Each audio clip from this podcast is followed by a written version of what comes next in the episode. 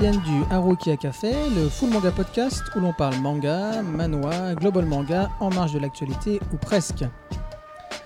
Nous sommes en 2019, et oui, toujours en 2019, euh, chez Harukia, et je suis Ocho-san en live du Kensington Café à Nancy. Oui. Pour m'accompagner, comme vous l'avez entendu, ce mois-ci, il y a Kino. J'ai- j'ai- J'aime bien t'appeler le breton naturaliste. Je vais t'appeler comme ça. Expatrié en Lorraine, complètement à l'ouest ce mois-ci. Bonjour tout le monde, bonne année. Nico, Nico, Nico, Nico, Nico, le libraire, euh, sans crainte, qui n'a même pas peur de se faire fouetter malgré ses très discutables recommandations du mois. Je suis plutôt le, le plus le Père Noël ou Saint-Nicolas, mon ami. Et sinon, bonne année à tous et euh, ravi d'être de retour parmi nous. Merci, merci. Bonne Ah année. C'est vrai. Ouais. C'est vrai, tu nous... Ah oui, mais oui, tu nous Mais avais oui, manqué. Mais oui, je pensais qu'il était de retour parce que c'était janvier 2000. Non, mais c'est vrai qu'il était pas là le mois oui, dernier. Rappelle-toi comment il nous manquait. Ouais, alors, donc double, double reco, double coup de fouet là. Et au programme de cet épisode Mais 10. coucou à Inès de loin alors. Oui, bah coucou à Inès qui n'est pas là ce mois-ci. euh, comme les, quatre mousquetaires, il y en manque toujours un. euh, voilà. Et bonne année Inès. Bonne année Inès et bonne santé et ta réussite dans tes études de, de psycho. Et Tes, tes cobayes t'attendent. Et prospérité. Prospérité. Et plein de bons mangas. Ah, ça Oh. pour tout le monde ça, les bons mangas. Ouais. Sauf pour nous. Ah, Voilà.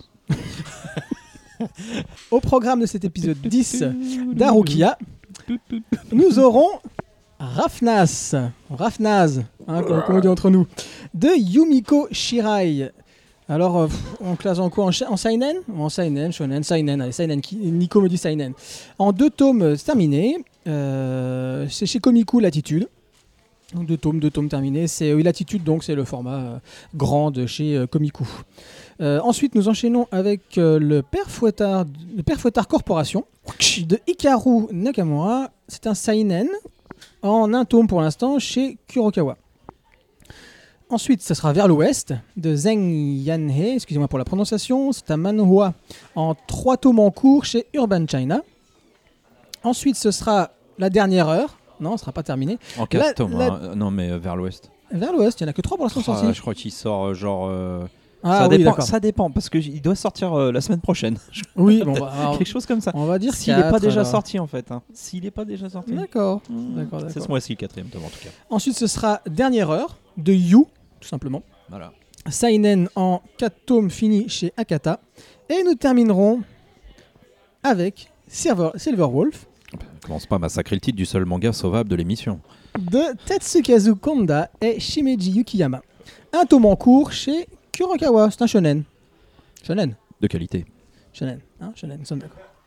Mais tout d'abord, c'est l'instant pilule où l'on parle de nos lectures en cours. Ces mangas bons pour la santé, mauvais pour l'éducation.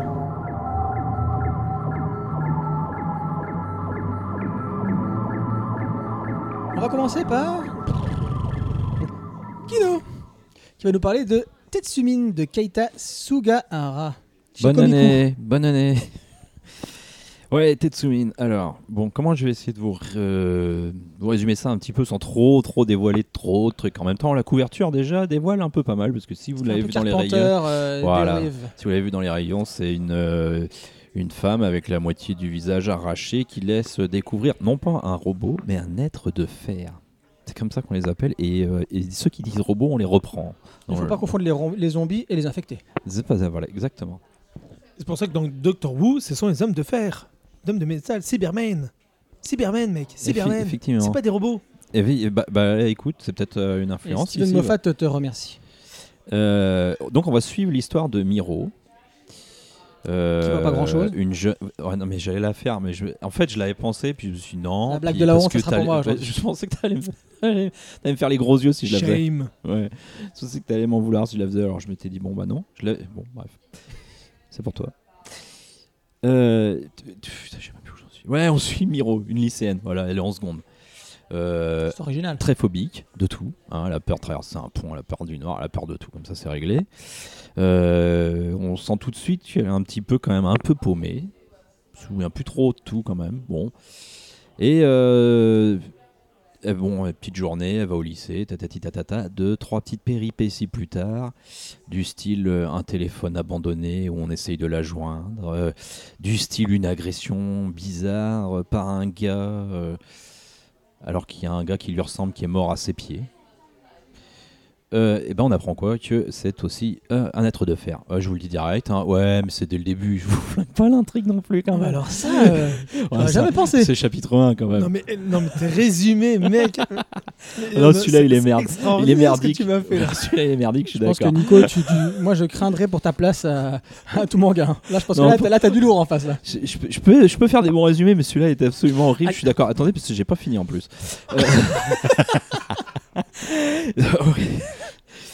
On vient de perdre nos 30 ouais, voilà. Euh, Donc, du coup, en fait, ce qu'il faut savoir, c'est que c'est un être de fer anormal parce qu'il y en a qui, qui sont défaillants, c'est-à-dire. Euh, alors, c'est un peu flou en fait cette histoire, on s'en rend compte. Au début, ça paraît clair cette notion, et au fur et à mesure, on donne d'autres éléments qui, je trouve, euh, rend ça un peu flou. Mais en, en disant, on, nous dit qu'ils n'ont pas conscience que c'est des êtres de, de fer. Alors, en fait, on, va nuancer, on va dire qu'elle elle sait quand elle en est un, puisqu'elle va le découvrir, mais elle continue à agir comme si elle en était pas un, c'est-à-dire avec des raisonnements et des émotions et des approches humaines. Voilà. Je vais à peu près m'arrêter là pour le résumer, si ce n'est que.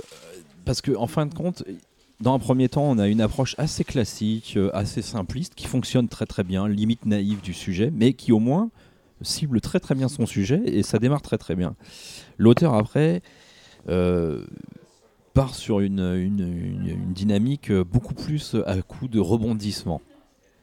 Euh, C'est-à-dire que du coup, bon bah, je vous l'ai dit, c'est parce que c'est dès le début, elle, c'est un être de fer. Donc après, on va avoir le point de vue de quelqu'un d'autre qui va l'être. Après, on va avoir quelqu'un qui découvre qui se sont et qu'est-ce que c'est l'intrigue. Et en fait, c'est un peu ça, en fait. hein. Euh, L'idée, c'est que ça donne envie de poursuivre parce qu'il ménage bien ses, effets de mystère et d'intrigue. Euh, euh, voilà, on a envie de savoir qu'est-ce qu'elle va devenir, notre héroïne, qui est la personne qui a l'air d'en savoir beaucoup au téléphone et qui lui parle et qui la guide pour lui dire d'aller là, de se méfier d'un tel, que, qui lui explique quand même que la population, parce qu'ils vivent sur une île, que cette population est en train de diminuer, mais en fait elle est au même nombre parce qu'en fait ils sont tout simplement remplacés au fur et à mesure par des, des êtres de fer. Euh, un coup, l'approche, elle va être un peu, on va dire, euh, genre euh, thriller, un peu introspectif, parce qu'on est plongé avec notre personnage principal. Un coup, ça va être plus sur le, une approche plus épouvante, on va dire. Pas horreur, hein, je dis épouvante, comme ça. Ouais, ça marche pas si mal. C'est un peu foutraque au fur et à mesure, alors que ça démarre de manière assez carrée classique, je l'ai dit. Et ça, pour moi, quand je dis classique, euh, ça veut dire euh, que c'est bétonné, quoi, que c'est, c'est bien construit. Bon, c'est simple, mais ça, ça, marche, quoi. Et au fur et à mesure, c'est un peu foutraque, mais euh, en même temps, une fois que tu arrivé à la fin du tome 1, et bah, tu as franchement envie d'aller voir ce qui va se passer dans le tome 2 parce que, encore une fois, il ménage très, très, très bien ses effets, même si, euh, ouais, vous savez, quand on a choisi de faire euh, une politique de rebondissement, bah forcément, des fois, c'est un peu trop maladroit, c'est un peu maladroit, un peu trop forcé.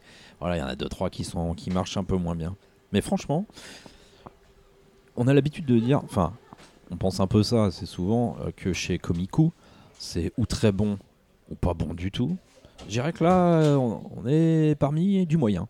Mhm. Moyen sympa qui se lit bien bon. C'est pas le truc de fou. Mais franchement, pour comparer à d'autres trucs qu'on a dans le podcast là ce mois-ci, bah c'est. Moi, j'aime Malgré le les faiblesses. J'aime bien les, les traits du visage de ces personnages. Ouais, ouais, il y a quelque chose. Il y a quelque chose, quelque chose qu'on- euh, n'y a pas ailleurs, moi je trouve. Oui. Surtout chez les hommes. Ah oui, d'accord. Sais pas. personnages masculins que j'ai pu voir en feuilletant là. Moi, je trouve ça plutôt pas mal. En tout cas, ça traîne pas sur le rythme. Je pense que c'est une série qui est finie en 2 ou 3, 3 je crois hein, plutôt. Il y a le tome 2 qui vient de sortir euh, aujourd'hui, non Il me semble le 11 janvier. Et euh, je dis, si, pour une petite série, ça marche bien. Un petit truc un peu SF, anticipation, comme ça. Ça, ça révolutionne rien. Ok. Euh, bon, moi, je vais vous parler moi d'une série que vous connaissez absolument pas. Vraiment euh, complètement récente. Personne Ah n'en a entendu euh, parler. S'appelle Berserk. Je connais pas. Vous connaissez pas Berserk Nico, Non. tu connais pas?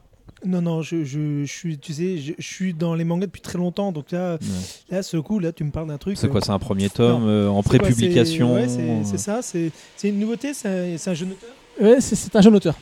C'est un jeune auteur. euh, je dirais même euh, et qui s'appelle Kentaro Miura. Ouais, vous connaissez pas non plus? Non, vous avez jamais entendu. Guts Guts Guts Mais Guts Oui, voilà, voilà, c'est ça. Mais pourquoi, pourquoi est-ce qu'il crie Guts? Bah, Tout simplement parce que Guts, c'est le nom du personnage principal de Berserk que vous connaissez tous, mais que moi, voilà, j'avoue humblement que je n'avais pas encore. euh, euh, Enfin, c'était dans ma lorgnette. Hein, j'ai regardé, il faut que je lise ça, il faut que je lise ça. Euh, en, grand, en grand amateur de, la série Dark Souls, Demon's Souls, etc., je savais que les influences venaient énormément de Berserk. Du coup, j'attendais ça. Kino les a, les a lus il n'y a, pas tellement longtemps. Bon, toi, Nico, tu les as lus, tu les as lus en ils sont sortis ou pas, toi, du coup? Alors, je les ai lus. Oula, moi, c'est une longue histoire. Moi, je les ai lus la première fois qu'ils sont sortis chez Samouraï. La première édition qui était sortie dans, en 95. Donc, c'était un, il y a un seul tome sorti. Et malheureusement, l'édition Samouraï s'est fait racheter par une boîte de, porno. Et en fait, l'édition est morte. C'est le premier à avoir sorti euh, Berserk. Ensuite, c'est ressorti une deuxième fois chez Dynamic. Et ils ont sorti 6 tomes. Et pareil, euh, ils sont, ils sont morts. Ils ont fait que des conneries. C'est à l'époque qu'ils avaient sorti les Cobra et autres. Donc, ils avaient comme du lourd, quoi, du bon. Et euh, là, Glénard a ressorti. Et quand il les a ressortis, j'étais trop content parce qu'effectivement, c'est une série que j'adorais. Il y avait les jeux vidéo qui étaient sortis à l'époque. Il y avait les premières séries euh, animées qui, qui étaient sorties. Et je suis un adorateur. Il faut savoir que pour moi, Guts, Gatsu en japonais, Guts, est le héros emblématique dans ce style énorme, épais, combattant, charismatique, sa gueule déchirée, vraiment c'est une gueule cassée, il a des cicatrices partout, c'est un l'homme dans toute sa splendeur, des muscles et surtout voilà, il est c'est pas le côté macho, c'est le côté c'est un guerrier. C'est pas c'est un peu le Conan le barbare de version euh, japonaise sur du l'heroic fantasy. Et En plus ce qui est génial c'est que ça- on part de- du, du, du medieval fantastique à de l'heroic fantasy et ça passe tellement crème et je suis amoureux de cette série et surtout de l'épée de Guts, la Dragon Slayer. Mon dieu, qu'est-ce que je l'aime. Voilà. Oui, Dragon Slayer euh, que l'on retrouve dans, bah, dans Demon's Souls, Dark Souls, je sais plus dans lequel. Mais en tout cas, il y a toujours une épée qui est en, en, en Quand on référence sait ce qu'on à- est, ce- sa grande épée symbolise, On sait. Ok, d'accord, merci, bon appétit. Euh, donc, c'est une série qui, est- qui, était, qui est débutée en. il a plus le micro, il peut plus me répondre. qui a débuté en 1900, débuté en 1990 euh, et qui compte euh, actuellement 39 tomes. Euh, oui, Heroic Fantasy ou Dark Fantasy, c'est quand même très très dark. hein. Dès le début, on est quand même dans quelque chose de. de- C'est de- décadent un peu. Oui, voilà, comme tu l'as dit, bien comme ce tu l'as mot-là dit, tout à fait, c'est décadent. Oui, oui, il aime bien. C'est le mot, c'est le mot du mois euh, pour, pour Kino. Euh, donc moi, malheureusement, je l'ai découvert. C'est assez paradoxalement, hein, assez paradoxal, pardon. C'est que c'est un auteur que, bah, en fait, j'ai lu les autres choses qu'il a faites. Avant de lire Berserk, j'ai lu Japan, j'ai lu Oro et surtout Gigantomachia ou Machia, hein, voilà, savoir comment on prononce, que j'ai adoré, vraiment, alors, Oui. surtout ce dernier. D'accord. Voilà. Euh, et c'est vrai que voilà, j'ai, je repoussais, je repoussais, je repoussais. Le mois dernier, j'ai dit, allez, il faut quand même que je prenne le tome 1. Nick, euh, Ni- euh, Kino me dit, Allez, prends le tome 2, tu vas en avoir besoin. Au final, il avait raison, mais moi, je me suis dit, ah non, quand même. J'arrive chez Nico, Nico n'a plus le tome 2. Et voilà, c'est la galère. Ben oui, c'est la galère. Et euh, d'après ce que tu m'as dit, Nico, il y a une rupture sur le tome 1. Alors, le 1 est en rupture et la série est toujours en plein boom, surtout dans les périodes-là. Et ça se vend comme des petits pains. Et surtout une chose, il y a deux événements qui se passent autour. Il faut savoir que euh, là, je vais parler aux rageux et ça va m'amuser. C'est que la plupart des, de- des rageux râlent sur Miura en disant Oh Non, mais tu comprends, il est lent. Non, mais quand 3 ans, 4 ans pour sortir deux tomes, non, mais c'est n'importe quoi. De toute façon, cet auteur, il est lent, c'est incroyable. Et euh, t'as envie de leur dire mais, mais, mais, mais va te mettre sur le bitume la tête la première devant un bus. Et écoute la, la suite. Le, le problème, c'est que l'auteur euh, fait, a fait quand même l'animé, le jeu vidéo, le one-shot sur un personnage qu'il est en train de travailler. Il a travaillé sur Gigantomachia, le 37 et le 38 en même temps. Le mec, c'est, il a fait 7 putains de projets en même temps. Comment tu veux dire que ce, me- ce mec est un feignant? Là maintenant, il a fini l'animé. Maintenant, c'est le studio qui va travailler dessus. Il a fait le caractère il a fait tout le travail qui est autour. Le jeu vidéo est sorti. Il est bon, c'est bon, c'est c'est fait. Il a, il a d'autres choses. Là, il est en train de reprendre le 39. Il a juste fait une petite pause après tout ça pour justement dire Oh, j'ai fait tout ça, je me repose un peu. Et là, il a retravaillé. Il sort le 39, il est déjà sur le 40. On va avoir un manga tous les 6-8 mois qui va sortir. Pour la plupart des gens, pour les néophytes, ou même pour les connaisseurs, et je vous le dis même parce qu'il y a plein de gens qui l'ignorent, un manga, ça sort en moyenne tous les 6-8 mois. Donc c'est pour ça que sur le coup, euh, ça va arriver vite. Et donc là, re de nouveau, Berserk 39 ce mois-ci, et ça va arriver régulièrement. Donc là, on est impatient d'avoir ça. Fallait commencer par de la franco-belge, vous seriez habitué. Oui, c'est ça exactement. Euh, je vous résume Guts, enfin je vous résume Berserk pour ceux qui, ne connaîtraient pas. Euh, donc Guts, le guerrier noir euh, qui porte la marque du sacrifice, est à la recherche des cinq God Hands. Il est accompagné de Puck, le personnage préféré de Nico. Cette petite elfe, moi je pensais que c'était un- une fée, donc ils appellent ça un elfe, pourquoi pas. Euh, euh, et c'est à travers ses yeux, donc les yeux de Puck, qu'on va découvrir notre héros. Et on se situe donc entre l'admiration et la crainte, bien évidemment. Euh, on se retrouve effectivement dans, dans une ambiance dark fantasy très moyenâgeuse, avec de l'inquisition, des hérétiques, des grosses armures, des épées massues, tout ce que tu veux. Tout ce que, comme je dit, j'avais, j'avais, j'avais pu aimer dans, Dark Souls. Et moi, je. Alors, bon, comme vous pouvez l'entendre, j'aime énormément. Mais moi, je retiendrai une, euh, scène dans, le premier tome qui, a définitivement fini de, de m'acheter, de me faire rentrer dans l'univers. C'est la scène, je sais pas si vous vous souvenez, parce que ça remonte à loin maintenant, on a 39 tomes. C'est la scène de l'incube. Cette espèce de, de, de, de démon qui envahit vos, vos rêves et qui vous, bah, qui, comment dire, vous met des cauchemars dans la tête et euh, en fait se nourrit de la peur que ça va, que ça va euh, engendrer. Moi, je trouve que le découpage de cette séquence-là, une espèce de, de, de, labyrinthe comme ça, euh, je la trouve extrêmement réussie. Et encore une fois, ça me rappelle le début de Dark Souls. Voilà, donc moi j'étais complètement conquis. Voilà, je ne vais pas, je vais pas m'apesantir là-dessus. Sûrement les auditeurs connaissent encore mieux que moi parce que voilà, c'est un manga qui est depuis 90. Bah, au cas où, pour des plus jeunes qui auraient pu ne pas être un peu passés à côté parce que ça date quand même maintenant les débuts. euh. Oui, non, Voilà, si vous voulez ça- quelque chose de violent, Voilà. on y en a qui diront trash. Moi, moi, je trouve pas que ce soit très trash, mais c'est violent, c'est décomplexé, c'est débridé, c'est noir, c'est. Ah oui. Si vous venez de l'univers métal, ce qui est un peu mon cas, euh, voilà, là, vous êtes, euh, vous êtes dedans bien Ouais. peinard. Si vous aimez l'heroic fantasy, la dark fantasy, tout Ouais. ça, bon, bah, c'est pareil, vous aimez bien. Et puis, c'est juste vous aimez bien l'aventure. Voilà. Et si vous êtes un peu romantique, parce que moi, ce que Dans le tournoi, il n'y a pas encore, mais non, ça va venir. mais voilà, moi ce que ce qui me j'aime beaucoup, c'est cette espèce de triangle. Le fameux triangle pas, ambigu, c'est pas le bon mot, mais euh, voilà, b- pas si bien défini que ça sur euh, le- la fascination, l'amitié, l'amour, euh, l'attraction entre les gens, tout ça. Enfin, il y a des choses assez qui se passent qui sont vraiment formidables, au moins sur les 12-13 premiers tomes. qui moi me plaisent beaucoup quand arrivera un autre personnage qui ne, normalement n'est pas arrivé au tome 1 mais arrive dès le tome 2. Oh, cool, c'est très bien. Je viens de le trouver, je viens de l'avoir, le somme 2. Voilà, voilà. Et puis je cède la parole euh, donc à notre dernier intervenant, Nico, euh, qui va nous année, parler Nico. pareil d'un manga euh, tout neuf qui s'appelle L'attaque des titans de Isayama Hajime. Pourquoi il va vous en parler? Il va vous le dire maintenant parce que c'est pas une sortie, il y a quand même 20... 23 tomes. entre guillemets, tout le monde connaît. Mais, alors moi j'admets que je, je les avais lus, j'avais bien aimé, je le dis, je continue à le dire, je préfère la version livre à la version animée. Merci Nico de le dire, ça fait très plaisir de t'entendre dire ça parce que tout le monde hein, critique le dessin de l'auteur dans le manga et c'est vraiment du grand n'importe quoi. Voilà, l'animé est magnifique. La critique, fait. hein, pas le dessin. Le- le- L'animation, la musique, le découpage, tout ça, c'est génial. Je suis d'accord. Mais l'animé est dédulcoré. Il est, euh, c'est assez, c'est assez mou à côté de ce qu'on peut avoir dans le livre. Donc c'est pour ça que je, je préfère le livre. Mais revenons pourquoi je, je- je préfère parler, je voudrais en parler aujourd'hui. Euh, bien sûr, je ferai pas de spoil, mais je me suis toujours demandé quels étaient effectivement tous ces secrets, ces petites choses qu'on avait dans l'attaque des titans. Est-ce que au moment où on arriverait, est-ce que ça amènerait le summum? Est-ce qu'on arriverait sur ce côté? On va se dire, waouh, ça va être génial, ça va être ce truc, ça va être grandiose, ça va être trop fort, euh, l'idée va être. Alors, j'admets que j'ai eu du, mal à, les terminer pour la simple raison que malheureusement, ben, je vendais beaucoup les bouquins et je me retrouvais avec euh, plus rien à lire. Et euh, à chaque fois que je voulais prendre un bouquin, c'était ceux qui étaient toujours fermés sous blister. Alors, ça kikiné de l'ouvrir, sauf qu'il y avait un petit truc à lire avec, allez, je disais ça aux gens. Et un jour, ben voilà, j'ai eu enfin l'opportunité d'avoir le- les, les tomes en version euh, normale et j'ai commencé à les reprendre. Et là, donc, quand on a les révélations, je sais pas comment les gens réagissent par rapport à ça. J'admets que, mais je dois admettre que le, côté brut de de- de- d'expliquer ça, le côté où euh, on, a une ellipse tellement forte, je ne sais pas comment ça va amener, mais moi personnellement, j'étais un peu. euh, j'avais un tel bon souvenir dans le truc de temps. Je me suis allé, je, voir, je voudrais voir les combats. Je m'étais arrêté au truc bestial. Je me suis allé, je je veux voir ça.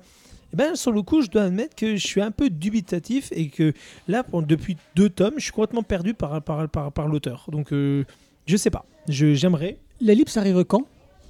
Euh, L'ellipse arrive, alors je sais plus si c'est le tome 22 ou 21.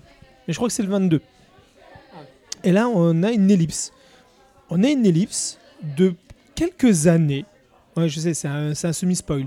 Mais déjà, rien que ça, je me suis dit, oh, je veux voir.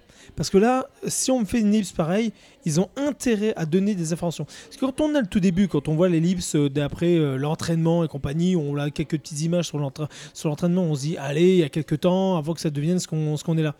Ouais, je veux bien. Mais là, sur le coup, avec ce qu'on nous annonce, les révélations et compagnie, on se dit, euh, j'ai un bug. Je, je, je, je sais pas trop quoi en penser. Mais en tout cas, il y a comme une certaine maîtrise qui me donne envie d'avoir la suite. Donc, pour l'instant, je que je suis revenu un petit peu dessus. Et la Titan, bah, c'est, ouais, je pense que c'était mon petit truc qui me donne envie de lire en ce moment. Ouais, ouais. Et nous passons à nos chroniques euh, du mois. Chroniques du mois ou débat du mois en fait. On devrait renommer ça pour 2018 en fait. Parce qu'au final, on chronique pas véritablement. On, on débat. et C'était l'idée de, euh, de la création de ce podcast. C'est de pouvoir. Gueule. Voilà, c'est ça. C'est qu'on discute. On lise tous les mêmes mangas, les On cinq fait les mêmes mangas. français, on ronchonne. Voilà, mais qu'au moins on argumente un petit peu sur parce qu'on a voilà le principe c'est qu'on ait lu c'est tous ces, euh, tous les mangas et qu'on puisse en parler tous euh, et donc construire quelque chose éventuellement. Donc c'est plus on va appeler ça les débats du mois. C'est bien Les débats du mois. Moi, je suis pour. Je préfère les bas au collant, donc ça va. Et on commence sur cette magnifique blague de Bouta de notre ami Kino. On commence par Rafnas. J'ai honte. de Yumiko Shirai. Deux tomes, comme je vous l'ai dit, chez Komiku, Seinen. Suite à la colonisation de Rafnas, une planète sans gravité, les hommes ont évolué et peuvent désormais voler. Cui-cui, hein pas, pas enfin, voler dans les poches des autres. attends, hein. Pas tout à fait, hein, quand Ah, même. mais attends, Ah ouais. calme-toi. Lima est une vigie chargée de surveiller les courants rocheux. Lorsqu'elle rencontre Ragi ou Raji, un humain original dépourvu, lui, d'antigravité, les lois physiques de Rafnas font tout pour les séparer. Leur se, concré- se concrétisera-t-elle malgré le cataclysme qui se profile à l'horizon? Franchement, si on n'a pas lu, je sais même pas si on peut comprendre ce que tu viens de dire, en fait. Non, mais non pas que t'aies mal formulé, hein, mais parce que c'est le, c'est le manga qui est un foutoir, pas possible. Parce qu'en fait, ils volent pas, ils peuvent nager que dans des courants rocheux. Mais alors, faut, alors, quand t'as pas lu, faut avoir, faut se faire une idée de ce qu'est un courant rocheux. C'est Chayas qui qu'il faut comme une- un lit de rivière, Ah ouais, non, comme une rivière, quoi, voilà. Après, comme tu le dis, il y a énormément de, de concepts euh, qui nous sont exposés dans malheureusement deux tomes. Donc tu sens que le mec, il a ou la, nana a peu de temps pour, euh, pour développer son, son univers. Du coup, c'est vrai que ça balance énormément euh, d'informations et de concepts à euh, engranger. Et toi, c'est vrai que quand tu lis ça sur deux tomes, ça peut, paraître un peu, un peu indigeste. Nico, tu veux commencer peut-être dessus, vu que toi, t'es es la personne qui a apprécié ici? Alors évidemment, je suis le seul à avoir apprécié, vu ce que tu viens de dire. C'est l'auteur a, vraiment réussi quand euh, son, son, son, univers, dans l'explication, comme tu disais, tu as beaucoup de choses à, à, à ingurgiter en deux tomes, mais au final, elle le fait tellement naturellement, les, mots ils sont utilisés na- naturellement par rapport aux situations, qu'en fait, tu les, tu les, les assimiles facilement. Et comme tu le dis au euh, Kino, euh, quand, avec un résumé comme ça, on peut pas comprendre. Eh ben, quand on le lit, si, ça, ça vient tout seul, parce que forcément, on comprend ce que c'est une vigie, on voit que c'est un poste de surveillant, euh, on voit qu'elle doit, elle doit surveiller le, le, le courant rocheux, on le voit tout de suite où elle essaie de nager dedans, on voit tous ces petits trucs, et donc forcément, ça vient tout seul. Moi, ce que j'ai adoré dedans, mais vraiment adoré, c'est que c'est un pur manga qui a tous les codes des mangas des années 90. Je sais, j'adore les années 90, mais quand tu lis ça, tu retrouves tous les, tous les esprits qu'on a dans, de, de- d'un, d'un Otomo, d'un, d'un Sprigam, d'un, euh, comment ça s'appelle, d'un Ronjin Z, de, tous ces trucs-là. On retrouve toutes ces, ces, codifications. Moi, tu me le mettrais en animé, j'aurais l'impression d'avoir aussi un Dominion Tank Police ou des trucs comme ça. C'est drôle, c'est frais, c'est bien amené, c'est beau graphiquement, c'est euh, assez poétique dans, sa construction. Donc oui, le manga est un très bon manga. On aime ou on n'aime pas. Mais moi, ce que j'ai adoré, c'est cette construction. Comme je le dis, c'est ça tout ce que les années 90 peuvent nous donner en, dans, dans sa construction. Tu lis ça, c'est comme si tu aurais pris Akira à côté, putain. Nausicaa et tout ça. Tu lis, c'est ou Oh dans non. les, je suis désolé, si tu c'est c'est c'est euh, c'est plus beau des graphiquement par exemple qu'un Taniguchi qu'il a fait quand il a fait euh, truc sur le, le Ice euh, quelque chose, je sais plus comment ça s'appelle, qui était très bien. Ah. Chronicle. euh, Graphiquement, c'est très. Ah, le nom à rallonge, Voilà, là. c'est c'est- Oui, c'est bah vachement. j'adore, j'adore. Graphiquement, c'est c'est plus beau parce que c'est dans le côté euh, le- le- la finition du dessin. Mais là, c'est justement, on a un dessin qui est assez. euh, on a l'impression que c'est une peinture par moment. Et c'est ça que j'aime bien. Les traits de peinture, les traits de dessin sont vachement on bien. a un Stan qui a un fou rire d'un coup. Ah bah euh, vous allez Non, le non, ouais, descendre, ouais, on vous n'est allez pas pas d'accord, Je suis hein. désolé les enfants, mais euh, voilà. Après, je- toutes les personnes qui l'ont lu jusqu'à présent et qui ont aimé ont Ouais. aimé pour les mêmes raisons que moi. Et Ouais. c'est ça que j'ai que qu'on a que je que j'aime faire transmettre sur, sur ce manga. C'est que c'est un manga qui a tous les codes de ce qu'on avait dans les années 90. C'est un manga qui a tous les codes qu'on avait dans les films des années 90, comme je disais encore les ailes grises, euh, euh, tout ce qui est justement encore une fois tous les certains automos comme Memories et compagnie. C'est exactement ça se glisserait dans dans ces styles-là. Et c'est pour ça que j'aime. On a vraiment cette construction de- de cette aventure entre ces deux personnages qui sont complètement dans un monde totalement différent, vu que elle, Vigie, elle est, hum, elle est de ces générations d'êtres humains qui ont réussi à survivre à, à- ce monde d'antigravité, qui ont fait qu'après avoir assimilé dans leur corps, leur permettent aujourd'hui de voler et de respirer l'air de cette planète. Les humains dits normaux vivent dans une bulle, dans une sphère, et ils ne peuvent pas en sortir sauf avec des, des, euh, des masques qui leur permettent de, de pouvoir vivre. Et même en mangeant, en prenant certains médicaments, ils sont obligés de faire attention à la composition, sinon ils peuvent en mourir en mangeant des produits qui viennent de cette planète. Et hum, de ces deux mondes séparés, comment justement euh, lui qui est amoureux de cette jeune fille, elle qui ne peut pas l'approcher parce qu'elle a ce qu'on appelle les champs de force qui les entourent, qui empêchent les gens de s'approcher. Et quand tu rentres dans son champ de force, c'est comme si c'était euh, une, violation de la personne en soi, parce que c'est comme si tu rentrais dans, son soi. Ce champ de force, c'est comme un, morceau d'elle-même. Donc si tu rentres sans la permission d'une personne dans son champ de force, c'est comme si tu faisais une intrusion, une violation de cette personne dans son environnement. Et c'est, fort, on voit toutes les constructions, on voit pourquoi elle en est là, qu'est-ce qui s'est arrivé pour, pour qu'elle ait ses pouvoirs, cette évolution et, et autres. Et, et moi, j'ai été touché, j'ai vraiment beaucoup aimé. Rien que quand tu vois l'histoire de cette jeune fille, son pouvoir, d'où elle le tient, comment elle a pu devenir aussi puissante, que même les gens de la, même espèce qu'elle, entre guillemets, ne peuvent pas l'approcher parce qu'elle est trop puissante, elle dérègle les gens, elle donne la nausée aux gens. Tu dis, mais voilà, elle va devoir vivre seule. Et lui, cet humain qui ne peut pas vivre dans ce monde, veut vivre avec elle. Et c'est, toute cette approche. Et vraiment, c'est une belle histoire. C'est touchant, c'est prenant. Donc oui, malgré les détracteurs qui vont être autour de moi, qui vont le descendre, eh ben, je vous le dis, si, c'est un très bon manga. En deux tomes, la seule chose, c'est Comic Cool, malheureusement, il travaille beaucoup, beaucoup, beaucoup, beaucoup avec un magazine qui fait des séries très courtes. C'est généralement des séries de lancement qui permettent de faire lancer les auteurs. Et là, on le voit, on sent tout de suite que malheureusement, ben, il a dû aller relativement vite. Il n'a pas pu développer tous les trucs qu'il a à faire, mais ça s'annonce être un bon auteur, un bon, un, qui va faire de très bonnes séries. Et j'aurais aimé effectivement que cette série soit plus longue. Le, pour moi, ce, ce, ce- genre d'histoire, c'est pour toutes les personnes qui sont nostalgiques des années 90. Moi, j'en fais particulièrement pas présent.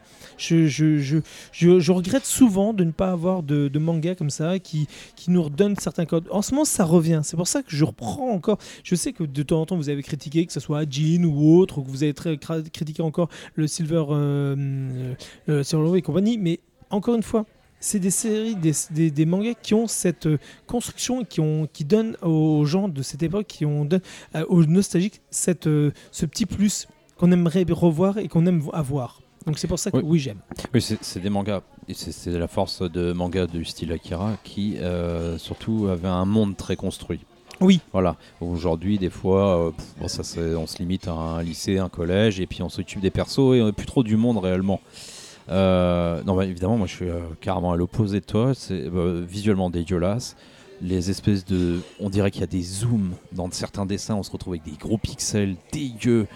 Ça, je pense que je sais même pas. Sais même pas qu'est-ce qui a pu passer par la tête des gens qui ont eu cette idée. En plus du dessin normal que moi je trouve absolument pas beau. Il y a des bonnes idées de ci, de là. Ça, je, je conteste pas effectivement que la personne, euh, la vigie, se retrouve euh, isolée parce qu'elle ne peut pas s'approcher des gens parce que son champ de force est trop fort et qu'elle met les autres en danger. Ça, c'est une bonne idée parce que construire voilà, des relations avec elle, ça va pas être évident. Mais après, c'est foutraque. Moi, je trouve que tout est mal amené. D'ailleurs, enfin, on nous explique des choses au début du tome, au milieu du tome, à la fin du tome. On nous remet un récapitulatif encore la Bah fin. oui, mais en même temps, quand bah tu fais, quand regarde la taille du bouquin. La taille du bouquin, si tu prends les deux, ça te fait à peu près la taille d'un Akira. Ouais, ça, je suis d'accord. Mais Tu peux pas mais- tout amener. Quand en tu fait, prends un one shot, c'est Ah, le si même c'est pas faisable, faut pas le faire. Non, Voilà. je suis pas du tout. Non, je suis pas d'accord avec non, toi. mais là, Parce que c'est le même- truc. Non, euh, non, non, la- non, le sacrifie pas, parce qu'encore une fois. Il faut bien prendre en compte que c'est un manga qui a été fait pour être une série courte, pour de lancement de série. Et c'est une Ah, bonne série de pas. C'est une bonne série de. Quand je t'entendais parler, je me dis qu'effectivement, par contre, pour faire un animé, sûrement que ça aurait été très très bien. Je pense cette idée, parce que je pense qu'au final, il y a des trucs visuels, là. Parce que quand, vu que c'est très très mal dessiné, quand même, c'est très Ah mal. non, non, non, non. en non. fait, euh, je vois ce que tu veux dire par le côté peinture et tout, parce que c'est ce genre de trait un peu fébrile, presque pas fini qu'on aime bien chez les enfants de la baleine. Je conseillerais d'ailleurs vivement plus les enfants de la baleine que ça. Sauf que là, c'est pas de cet ordre-là. Là, c'est là, c'est c'est pas. un- pour moi, c'est pas un style. C'est juste que c'est pas beau, c'est raté. Donc, imaginez. c'est ce que les gens disaient pour Attaque des Titans. Ouais, non, mais je suis d'accord. Mais moi, ça me dérange pas là dans l'attaque des Titans. Sauf que là, quand t'as un personnage qui est d'un trait un peu tremblotant, mal fini, mal chiadé, qui est censé voler au milieu de caillasses, qui sont pas plus mieux dessinés que ça aussi, ça devient vraiment mais très très compliqué à regarder et, à suivre. Il y a trop de concepts. Et encore une fois, euh, bon, ça me dérange pas qu'on veuille mettre autant d'intentions, autant de choses et qu'on soit généreux, mais il faut arriver à les amener. Alors, il y, a- sûrement d'autres manières. Celle-là, pour moi, elle marche pas du tout. C'est extrêmement chiant à lire. On avance avec un frein à main parce qu'on se tape des, des trucs qu'on comprend pas, parce qu'il faut développer, parce que c'est mal amené. Ça casse la fluidité du récit. Et ouais, au final, franchement, mais c'est surtout qu'au final, il Ah n'y a non, rien. je, je suis pas d'accord avec toi. Justement, c'est c'est la même construction que ce qu'on peut avoir dans un animé ou d'un film. C'est on a des moments justement de contemplation. C'est vraiment des moments contemplatifs. Et c'est pour ça que quand on explique pas. Et d'un coup, au bout d'un moment, tu dis mais je comprends pas ça. Et au bout d'un moment, on en discute. Ça en vient dans la conversation, dans, dans une situation. Il ne donne pas une explication simple, nette, précise. C'est juste que- si quand il est obligé de dire au médecin, si il me faut le tel médicament pour telle Oui. raison. Et il fait ah oui c'est vrai parce que ils ont pas forcément l'habitude. Et c'est ça. Et le problème, c'est que le- le- si tu le prends dans, ce style-là, moi je, le prends comme. euh, c'est un c'est à voir comme, un film. Tout à l'heure, si on avait commencé par exemple pour, pour Berserk, par franco-belge, franco- franco-belge, ça passerait. Et ben là, c'est à peu près la même chose. La, différence entre le manga et la franco-belge, c'est que le franco-belge est plus construit comme un film et le manga comme une série. Sauf que certaines œuvres sont des one-shots, des séries très courtes et qu'on peut adapter limite en film. Là, tu viens de très bien de dire, en animé, ça aurait été pas fait. Mais c'est quelque chose qui est fait pour être lu comme si tu regardais un film. C'est un truc que tu regardes qui te passe, ça va te durer euh, deux heures, deux heures et demie. Quand tu regardes un film, quand on donne des explications, après derrière tu vas dire ah non on m'a donné trop d'explications compagnie. Non, parce qu'on mais c'est pas ça le problème. C'est quand on me les répète. Parce qu'on sait qu'on est paumé dans l'univers. on te le répète pas 36 fois. Ah bah si si là dans Rafnaz à la fin du tome 1 ça- c'est- il y a deux récup non mais il y a la salle là où ils, sont en cours ou un truc comme ça si je me souviens bien où on répète tout là encore une fois alors que c'est des trucs qu'on s'est déjà tapé que c'était déjà chiant à lire enfin moi parce que ça m'a pas touché ça m'a pas interpellé du tout parce que je trouve que c'est très mal fait Alors, on me les recogné à la fin encore comme ça et il y a pas en plus des bonus si je me souviens bien parce que je l'ai lu il y a un moment Ah, ça je me rappelle pas. je me souviens plus, il n'y a pas des bonus. Enfin bon, bref, de toute façon, les bonus, parce que les bonus, c'est pas l'histoire, mais, mais trop, quoi. C'est- Et à un moment donné, l'auteur lui-même sent que ça pose problème, quoi. Ouais. C'est pas clair. Ah. Et, il y a- et, et le, et le dessin ne t'aide pas. Il sert pas vraiment de son dessin pour expliquer les choses, des fois, quand même. Parce qu'il peut pas s'appuyer dessus. Ah si non mais je suis mais désolé. il y a des belles, il y a des les- belles non, idées. non, hein. il s'appuie justement dessus pour montrer, pour te faire encore une énième explication quand tu vois les champs de force, même la reproduction quand il t'explique comment ça marche. Ben, je suis désolé, le dessin appuie, t'as même pas besoin d'avoir 36 explications, t'as tous les dessins et le dessin est, je suis non, vraiment sur le coup. Moi, je Je trouve que c'est dommage que tu dises ça parce que le dessin, euh, la plupart des gens vont penser que le dessin est très moche. Je suis désolé, mais pas du tout. Ah, moi, Quand tu vois, quand ils font la fameuse tour avec les fleurs, le, le- le- les, quand tu as toutes ces pétales, ça, je suis désolé, c'est magnifique. Quand tu vois tous ces rochers, comme elles tournent autour, comme elles tourbillonnent, la manière que ça fait, c'est magnifique. C'est vraiment, c'est la limite, c'est de la danse que tu as dedans. Le déplacement, c'est Ouais. limite de la danse et c'est magnifique. Mais je, je, je, vois surtout euh, ce à quoi ça, sera, ça, se- ça essaye de se raccrocher. On a des enfants de la baleine euh, ou Nausicaa, ce genre de choses. Et ça, pour moi, ça n'y arrive clairement pas. Parce qu'en fin de compte, je vois même pas le, le, le but, le propos de l'auteur. Où, où veut aller cette personne? Qu'est-ce qu'il veut nous raconter exactement? Tu sais pas si t'es vraiment sur une histoire de roman, s'il y a une fable écologique derrière, s'il y a quoi. T'as l'impression qu'il y a tout, il y a rien surtout. Mais justement, c'est ça, c'est que on on n'est pas forcément obligé de te raconter un principe si à ce moment-là on est à chaque fois obligé de tout justifier par rapport à un principe ou autre, c'est un peu Bah, chiant. Il y a quand même quelque chose qui motive Là, ça- son oui, envie c'est de ah oui, c'est un morceau de vie. et- C'est un morceau de vie de cette rencontre entre ces, ces deux êtres qui ne sont totalement incompatibles. Pourtant, tu sais Cette que vie je suis sensible à la tranche de vie, mais là. euh, Oui, mais là, sur le coup, je pensais que ce- Ah. je suis assez étonné que tu, pour toi, tu ne ressentes pas. Lui veut, ne veut pas vivre dans cette bulle. Il veut découvrir le monde. Il veut vivre dans, dans, dans cet espace où il découvre justement ce monde qui est, qui est là, qui n'a pas accès, qui est, qui est mortel pour lui, qui veut vivre. C'est, tu vois, où il vit, où il est obligé à chaque fois rentrer, de s'enfermer, de prendre ses liqueurs. Et ça, et de voir cette, cette histoire de cette jeune fille, il en est amoureux, il veut pas la laisser, il a envie de la découvrir, il a envie de l'aider elle-même parce qu'elle se- s'enferme dans ce- cette solitude. Et c'est c'est- c'est ce, c'est ces deux mondes-là qui vont s'entrechoquer. Et moi, pour moi, c'est ça le, le but. C'est cette tolérance et l'acceptation et l'ouverture aux autres. Et c'est ça qui est magnifique. Et ça- Mais ça, je- ça, je suis d'accord, mais c'est pas si clair que ça le dessin du, du projet pour moi. Mais euh, oui, il y a des bonnes idées, ça je conteste pas parce qu'il y en a tellement, donc il y en a des bonnes dans le tas. Et pour moi, oui, ça pourrait être un bon auteur, mais à condition qu'il arrive à épurer, qu'il arrive à aller un peu plus à l'essentiel de manière un peu plus claire. Voilà. Ouais. Bah écoutez, moi À je vais. Ouais, bah de toute façon, vous avez résumé Stan. tout ce que j'ai à dire. Non, après, moi, ça j'aurais cité pas mal d'exemples. Bon, là, on a, déjà, on a déjà pas mal parlé dessus. Puisque vous avez, en gros, même sans les exemples, ce que vous avez dit, c'est c'est que ça concentre un petit peu euh, bah, ce que, ce que j'ai pensé. Moi, la seule chose positive que j'ai pu retenir, donc Nico me l'avait vendu, bah, comme il vous La couve du tome vendre.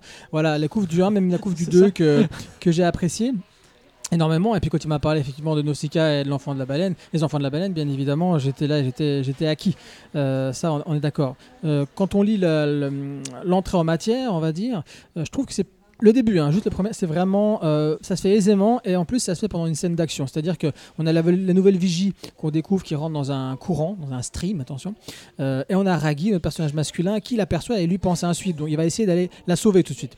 Donc on sent voilà, c'est un peu cette âme de héros, euh, voilà qu'on peut trouver sur- dans, dans les films de Miyazaki et tout ça. Oui, Donc euh, c'est sûr que là on est dans Nausicaa. Euh, voilà. Sauf que là, c'est inversé, c'était une nana Nausicaa. Euh, et, rencontre- et, on- et donc, il, donc il, il la rencontre, et après, on a l'explication de l'univers, l'explication du danger, qu'est-ce que les courants, etc. Donc ça, je trouve ça plutôt intéressant. Euh, les influences, tout à fait. hein, les influences, c'est vrai que Nausicaa, quand on, quand on le lit, moi, la première fois que je le, que j'avais, j'avais l'ancienne édition, quand j'ai commencé à lire, je trouve ça, quand on a vu les Miyazaki avant, Mononoke, etc., puis qu'on revient à Nausicaa après, c'est super surchargé, c'est pas très joli de prime abord comme ça, surtout quand on, quand on arrive dans le manga, parce que c'était un des, un des premiers que, que, que je lisais à l'époque. Euh, donc j'ai eu beaucoup de mal. Là par contre, euh, quand on arrive, et là malheureusement je, je, je vais, je, vais, rejoindre euh, Kino, mais moi je dirais Sois plutôt... pas malheureux de me Mais moi, mais, moi, mais moi, je vais plutôt dire. Non, parce que ça m'énerve de, de le descendre, parce qu'au départ, j'y croyais, franchement, j'y croyais. Mais pour moi, tu vois, tu vois, je vais te dire ce que c'est pour moi, ça. C'est un doujinshi. Pour moi, c'est un manga d'amateur. Et pourquoi je te dis ça? Euh, Parce que j'aurais pu croire effectivement à ce que tu dis sur le dessin, seulement. Et c'est bizarre que tu n'en aies pas parlé, toi, Kino, qui est, qui, est, euh, qui, qui est- pas mal là-dedans, qui aime bien relever les détails des visages. Je veux dire, à un moment donné, quand tu as juste un visage qui a raté et un regard qui a raté, tu te dis, bon, bah, il a, été, il a été pressé par le temps, c'est pas grave. Mais là, là c'est un truc de fou. Là, on l'a pas devant nous, c'est dommage. Mais chaque regard est foiré. Non mais c'est magnifique, tu me sors les, les- les planches magnifiques là. Chaque regard est foiré. Je veux dire à un moment donné, le mec ne sait pas dessiner les regards. Alors c'est quand même un comble quand tu fais une histoire d'amour. Je veux dire, et donc c'est pour ça que ce que tu as pu, dire sur les décors, etc. euh, c'est un- comme un effet voulu. Pour moi non, c'est pas du tout voulu. Le mec, le, ou la nana, ce sont des, voilà, pour moi c'est un doujinshi, c'est du manga d'amateur. Très clairement, dans la forme et dans le fond, quoi. C'est euh, peut-être ça donnera quelque chose de bien plus tard. hein. Je pense que l'idée peut-être faut la reprendre hein, encore, même si on a déjà vu ça ailleurs, et la développer, tu vois, en animé ou dans une série plus longue. Mais pour moi, on est vraiment face à, à- voilà, à du, à du, ouais, à du, à du, doujinshi, du, man- du manga de- de- d'amateur. Et puis le gros bémol, parce que je vais enfoncer le clou dans le cercueil, c'est le sens de lecture quand même, les gars. Chaka avec Clavo. Ah oui, Ah non, bah alors ça, les gars, c'est le pompon. ça. en, de- en- Ça, ça c'était mon, mon, espagnol. mon point noir. Pourquoi l'avoir mis dans le sens français?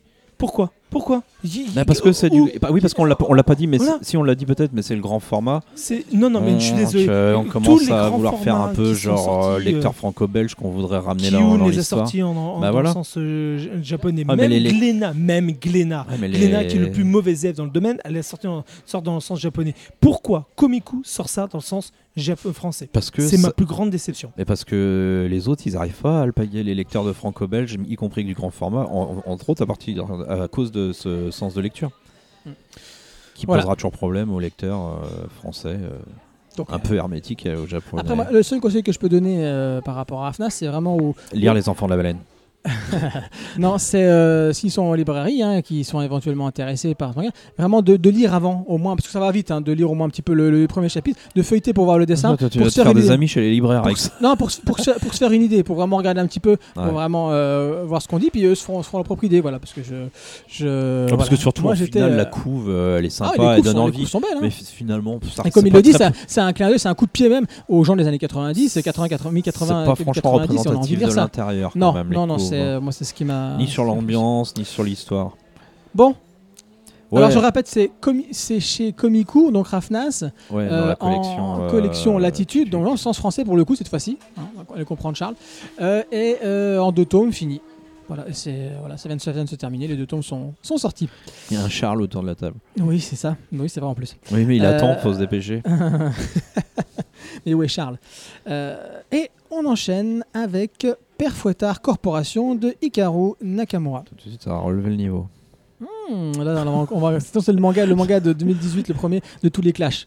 Euh, jouer les enfants sages pour avoir une image, ça perd son intérêt après le CP. Tu ne crois pas? Ah, cette citation, elle m'éclate. Elle m'éclate, cette citation. Mais oui, mais c'est fantastique. Ça aide. Voilà, bon allez. Donc on suit Miharu, Miharu Ino, qui a 22 ans et qui a été recalé à la fac et ne fait qu'enchaîner les petits boulots depuis 3 ans. Et qui est un homme, hein, malgré les apparences. C'est un homme, oui, c'est un homme, oui. ouais. C'est pas, c'est pas, c'est pas Non, clair des va. fois dans le dessin, je trouve. Oh, moi, ça va. Euh, comme beaucoup de Japonais de son âge, il rêve d'un CDI. Attention, parce que la société, voilà, il te dit, il faut que tu aies un CDI, mon gars. Ça tombe bien, c'est le soir de Noël et son rêve va devenir réalité. Alors que son collègue sort festoyer avec une petite amie, le petit invendu qu'il s'apprêtait à partager, tous les deux, est retrouvé par son, patron, le patron qui arrive comme ça, il se promet, c'est moi, le soir de Noël, et l'accuse de vol. Et quitte à passer pour un voleur, autant l'être au moins une fois. En rentrant chez lui, donc il prend le- il prend l'invendu malgré tout, en rentrant chez lui, sans motivation, Ino tombe sur un tripier ambulant. Une triperie ambulante, un tripier ambulant, à l'apparence douteuse. Après quelques verres, il se met à se confier au tenancier, dire j'ai fait ci, j'ai fait ça, mais c'est quoi ça Voilà, donc du coup j'ai pris ce, c'est un vendu, enfin bref. hein. Et le, vend- le- le- On le- sent que c'est passionnant là. Ah ouais, non mais c'est ça, il lui raconte sa vie, il lui raconte bah, ses le il résumé, il, en il a plein bien le là nez. aussi. Il en a plein le nez, il en a plein le nez. Et le, mec, de le vie. mec, il lui parle de boyaux, de charbon. Il dit, mais attends, moi je vous parle de mes problèmes de vie, puis vous, vous me parlez de boyaux, de charbon. Et il lui dit, bah, c'est pour les vauriens. C'est alors qu'Ino est avalé par un étrange sac, il a un sac avec des dents comme ça, qui baffe, qui lui tombe dessus. Pourquoi je suis dedans Il se réveille, il se réveille. Kino. Oui, Ino, il s'appelle Ino. Et il se réveille, ce- le petit Ino se réveille au pôle Nord avec comme cadeau de Noël un CDI chez le père Fouettard. Ouais, Voilà. Kurokawa merci bien. nous sort ça. Voilà. Par l'auteur Par l'auteur de des vacances, Des de, vacances Jésus de Jésus et, et Bouddha. Bouddha. Voilà, que je n'ai pas lu. Mon Nico- euh, Nicolas lu, vous en parlera peut-être un petit peu rapidement tout à l'heure. Euh, je peux commencer, ça vous dérange pas? Moi j'ai adoré. Donc euh, on commence par le positif. Ah ouais, vas-y, Voilà. vas-y. Alors, bah, comme je viens de le dire, moi c'est ma première œuvre de, de, de cet auteur. Euh, j'avais rien lu avant, j'avais feuilleté comme tout le monde un petit peu euh, les vacances de Jésus et Bouddha, mais sans plus, la thématique, ne, ne- même si j'entends beaucoup de bien hein, sur, le, sur ce manga, ne m'attirait pas plus que ça. Et là, pour le coup, encore une fois, comme vous savez, hein, pour ceux qui nous écoutent, je suis très sensible aux couves. Et, euh, Elle déchire. Ouais, franchement, la couve, encore une fois, euh, je sais plus comment il s'appelle leur, leur, euh, leur infographiste, etc. Mais il, il- c'est un, c'est un tueur. Moi, vraiment, je trouve qu'il a fait un, un super travail. Nozoki Hana, qui est pas du tout mon délire, je trouvais la couve, les couves étaient incroyables. Et là, je sais pas si c'est le même mec qui a fait. Je crois pas que c'est le même mec sur le Mais euh, là, la, la couve est, est- est vraiment très aguicheuse avec les, effectivement les couleurs de Noël, hein, noir avec des, une espèce de- d'architecture Les dorée. couleurs de Noël noir. Non, non, un, un fond noir avec l'architecture dorée, un sapin de Noël, donc Du vert, de du faire rouge. ressortir voilà, du rouge, du vert, tout à fait. Et puis ce fameux père Fouettard qui n'a pas de visage, moi j'aime beaucoup son, son design. Alors première chose, voilà, donc moi ce qui m'a parlé tout de suite, c'est bah oui, c'est euh, la hein. Je prends, je feuillette, on dit bah tiens pourquoi est-ce qu'on ferait pas ça pour, euh, pour le podcast? J'en ai entendu parler dans l'émission Gaijin Dash sur le jeu vidéo japonais sur Gamecult, superbe émission, euh, podcast aussi d'ailleurs. Euh, et donc euh, Grégoire Hello bah, qui est l'éditeur en chef de, euh, directeur éditorial chez Kurokawa a glissé un petit mot en, fin de, de l'émission. Il dit voilà, j'ai sorti un manga qui s'appelle euh, Père Fouettard. Il y en aura un par an. Euh, C'est par l'auteur de Des vacances de Jésus Bouddha. Je dis, ah, ok, d'accord. Je vois ça chez Nico. La couve, bim, ça me plaît vachement. J'ouvre. Alors, le dessin, effectivement, c'est. euh, c'est je m'attendais à un trait un peu un- simple comme celui-là, avec, avec pas beaucoup d'arrière-plan. Donc, on retrouve ça. Mais alors, moi, j'adore le cara design, quoi. C'est Euh, pas ça l'histoire. Ah ouais, non, attends, c'est pas ça l'histoire. Mais non. l'histoire, c'est moi qui l'ai lu Ah oui, qui te ça- passé. Oui, oui, tu, ah, ça, tu l'as lu aussi, ça. Non, mais ça, c'est notre ça. Ça, je l'ai vu après, ça. Oui, J'ai non, vu- J'ai vu le podcast Je parle avant. de l'histoire de l'histoire du. Et toi, tu me disais quand tu me l'as passé, on peut revenir à toi, effectivement. Non, mais, je- Hein non, mais parce et tu que je le et tu, et tu m'as dit, euh, je sais pas quoi en penser. Voilà ce que tu m'as dit. Il y a rien. Voilà, tu m'as dit, je sais pas quoi en penser. Il y a rien. C'était ta première lecture, ça. Ma première lecture à moi, euh, moi j'ai aimé dès la première lecture au contraire, et j'ai vu plein de choses. Que ce soit sur la société japonaise, que ce soit Ouais, c'est sur- vrai, parce qu'on ce soit- apprend que que, ce soit les, on n'a pas le droit de vendre les, les produits périmés. que ce soit que ce soit sur l'univers, ah, fais pas fais pas ton ironie avec tes petits détails. Eh, euh, que ce soit euh, sur l'univers, que ce soit les- sur l'histoire, et toutes les, les, légendes autour du euh, du père Fouettard, Que dalle. moi, moi, ça m'a, ça m'a plu. Il y avait juste ce qu'il fallait. On n'était pas perdu dans, dans, dans des détails.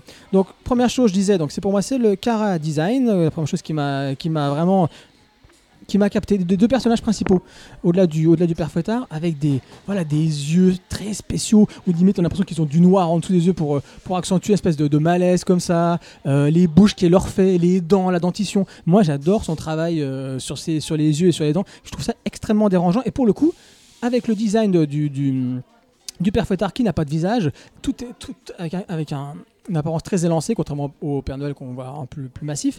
Moi, tout de suite, ça pose vraiment une ambiance extrêmement dérangeante dès les, dès les, premiers, euh, dès les premières pages.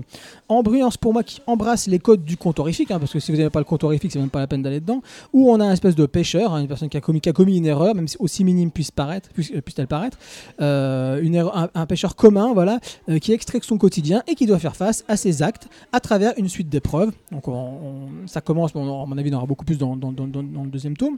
Et le tout sous l'œil menaçant de cet être ambigu qui est le, le, le père Fouettard. Sauf qu'ici, l'auteur, euh, elle propose en toile de fond une, cri- une critique de la société japonaise et sa conception de la réussite sociale. hein, avec les, il n'arrête pas d'appeler sa mère, ses copains, quand il poste des trucs sur, euh, sur Facebook où on le voit avec son nouveau CD, etc. Tout le monde s'en va, ouais, c'est génial, quand t'as réussi ta vie, c'est euh, fantastique, comme si toute la vie comment dire, la réussite sociale, la réussite d'une vie tournait autour de l'obtention d'un CDI. Donc t'as, t'as, euh, ça, t'as donc les réflexions de la mère, j'ai dit, les réactions de Chino à la cantine. La Chino, c'est le, personnage féminin qu'elle rencontre qui habite, déjà là-bas. Un personnage super, d'ailleurs son histoire est racontée après avec son histoire de Bouddha, qui est vraiment euh, génial. On voit sa réaction donc à Chino quand elle apprend que bah, travaille dans une supérette. Limite, elle, elle le snob. Et ensuite, on a aussi, euh, comme j'ai commencé à le dire, l'importance donnée aux personnages secondaires, tels que euh, Shino.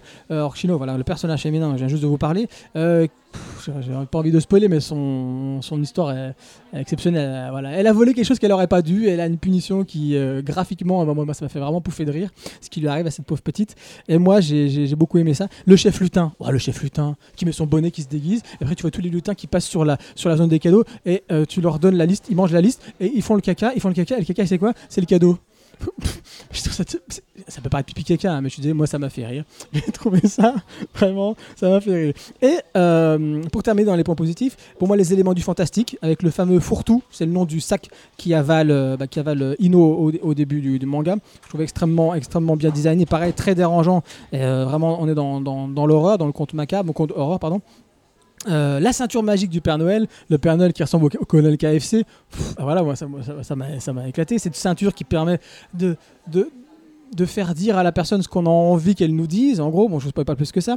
Et on a le simulateur de matin de Noël quand même, qui donne l'indice de déception. Moi, je trouvais ça aussi exceptionnel. Voilà. Et on se trouve, voilà, il se projette dans la tête du gamin, parce que euh, le père Fouettard, qui a ce pouvoir-là, il se projette dans la tête du gamin euh, pour voir le matin de Noël comment faire pour qu'il soit le plus déçu possible. Et jusqu'à jusqu'à ce moment-là dans l'histoire, donc un peu plus de la moitié du manga, on ne sait pas quel va être le rôle du personnage principal dans- pour le père Fouettard, pourquoi est-ce qu'il va avoir un CDI, et on se rend compte qu'il a ce super pouvoir-là, c'est de pouvoir euh, savoir comment décevoir un maximum les gamins qui n'ont pas été sages, et pour leur donner un cadeau bien pourri. Voilà. Donc voilà, toutes les choses positives pour moi, comme vous pouvez voir, j'ai énormément aimé. Après, les petits points négatifs pour moi, c'est le manque de mise en valeur des décors qui aurait pu être décuplé. C'est vrai que là, on arrive quand même au monde de, au pôle Nord. On a deux pauvres, euh, un plan extérieur vite fait pour montrer, euh, une planche extérieure pour montrer vite fait dans quoi on est. Quand on découvre la salle du Père Noël, pareil, il n'y a pas grand chose. Donc c'est vrai que là, on est un peu trop confiné, même quand on devrait à un moment donné avoir des planches un peu plus détaillées sur, euh, sur, le, sur le contexte. Et euh, voilà, pour certains, Don Kino, euh, il y trouve un sentiment de lenteur, voire de néant dans cette œuvre. Là où vous pouvez, moi, moi, moi j'y ai vu énormément de sens et, j'ai été captivé. Et c'est moi, pour moi, je l'ai relu une deuxième fois, en, diagonale, la deuxième fois. Moi, il y a une vraie, ça, exerce sur moi une vraie fascination. Pourquoi il faudrait que j'analyse le truc hein, Je vais aller voir euh, Inès, elle va m'expliquer pourquoi. Euh, vraiment, je- je- depuis la couve jusqu'à la, la fin de la dernière, la quatrième de couve, il y a, y a une fascination pour moi. Ouais, je me Voilà. demande bien pourquoi aussi. Mm. Voilà. J'y vais? Bah, euh, donc oui, effectivement, je l'ai lu une première fois. Je déteste pas ce que je lis, mais je trouve qu'il n'y a pas grand chose. Donc effectivement, je te le passe en te disant regarde parce que voilà, j'ai peut-être pas envie de le lire en ce moment, je suis peut-être pas dedans et tout. Je sens que c'est pas mauvais, mais euh, je sais pas, pour moi, il y a rien. Tu lis, donc on aura compris que tu étais très emballé par le cara design, l'ambiance, les cacas de lutin. Et euh, bah, je le relis du coup. Une deuxième fois hein, quand même pour le podcast. Je, quand même, euh, je, fais, je, fais mon, je fais mon travail quoi. Et toujours pas quoi. Toujours pas. Toi, tu parles le conte horrifique, je vois ça nulle part. Euh, tu parles, il n'y a pas d'humour comparé aux vacances de Jésus et Bouddha. De toute façon, lui, depuis Ravna qu'il a détesté, il déteste tout là? Et je sais pas ce qui lui arrive. Ah ouais, non, mais tout à l'heure, c'est le podcast de la détestation. Bienvenue en 2018. Non, mais enfin voilà, non, mais je déteste pas. Pour être très honnête, euh, comme tu l'as dit, il va falloir voir plein de choses dans le tome 2, donc beaucoup d'espoir dans le tome 2. Ça, c'est la, conclusion de ce tome 1, c'est beaucoup d'espoir dans le tome 2. Je lirai le tome 2, évidemment, parce que je, oui, je ne déteste pas ce que j'ai lu. Je trouve juste que c'est construit avec les pieds. Mais c'est vraiment écrit n'importe comment. Mais on serait dans la collection What the fuck de Shaikata que ça passerait à peine. Euh, là, pour moi, c'est pas bon. pas- le niveau, il y est pas quoi. C'est, on sait dans dans les péripéties, il y a, on a un héros, il faut le forcer à faire quelque chose parce qu'il va pas vouloir y aller se lancer dans l'aventure. Donc il faut des arguments 1, 2, 3 et puis il cède parce qu'il y en a un qui est euh, voilà, il peut pas dire non. Donc ici, il veut pas signer, euh, il veut pas bosser avec le père Fouettard, euh, malgré les deux petits bonhommes qui lui disent qu'il bosse pour le Père Noël, on sait pas pourquoi, alors qu'il a déjà rencontré le père Fouettard, il le sait, donc euh, je sais pas pourquoi, comment ça s'appelle, Chino et puis l'autre lui disent qu'il bosse pour le Père Noël, mais enfin bon, c'est pas son. Oui, mais il y a une différence. C'est que là, on est dans le côté où on est à la japonaise. Encore une fois, on- là, vous le regardez avec un regard euh, européen, mais dans, pour les Japonais, ça, c'est le cas typique de dire non, un Japonais ne comprendra pas à ce moment-là. C'est le héros de shonen. Il faudra, quand on lui explique en disant je suis le père Fouettard, que tu mettras ça, il comprendra qui est le père Fouettard. Passons Sinon, sur ce il ne détail, fera pas. parce que de toute manière, c'est pas là où je voulais en venir. Donc il veut pas signer le CDI. Il veut un CDI, on lui en propose un, il veut pas. Donc il faut trouver les. Il faut, faut- normalement, d'un point de vue scénaristique, on doit lui donner des raisons qui font qu'il va accepter. Là, là- là, il est puni. C'est une punition qu'il va avoir. C'est ce que je veux dire? Il n'y a pas de raison à lui donner. C'est t'as Ah bah fait si, des bêtises, t'as fait tes bêtises. Oui, mais bien évidemment qu'il veut un CDI. Mais là, là, on n'est plus dans, dans, dans son intention à lui. Là, il s'est fait choper, il s'est fait bouffer par un sac quand même, le mec. Oui, Et ça- maintenant, maintenant, ça- et maintenant, on lui dit ta euh, punition, c'est d'avoir un CDI. Parce que le mec, il veut pas signer. Bien évidemment, c'est tellement chelou ce- cet univers-là, il veut pas signer. Mais là, ce qu'il va comprendre, c'est que c'est une vraie punition. Et non, euh, moi, je l'ai jamais compris comme ça. hein. Il, il Si. tombe pas, il tombe pas sur le père Fouettard. façon, il n'a pas compris non. donc forcément, il comprendra par euh, Attends. ça.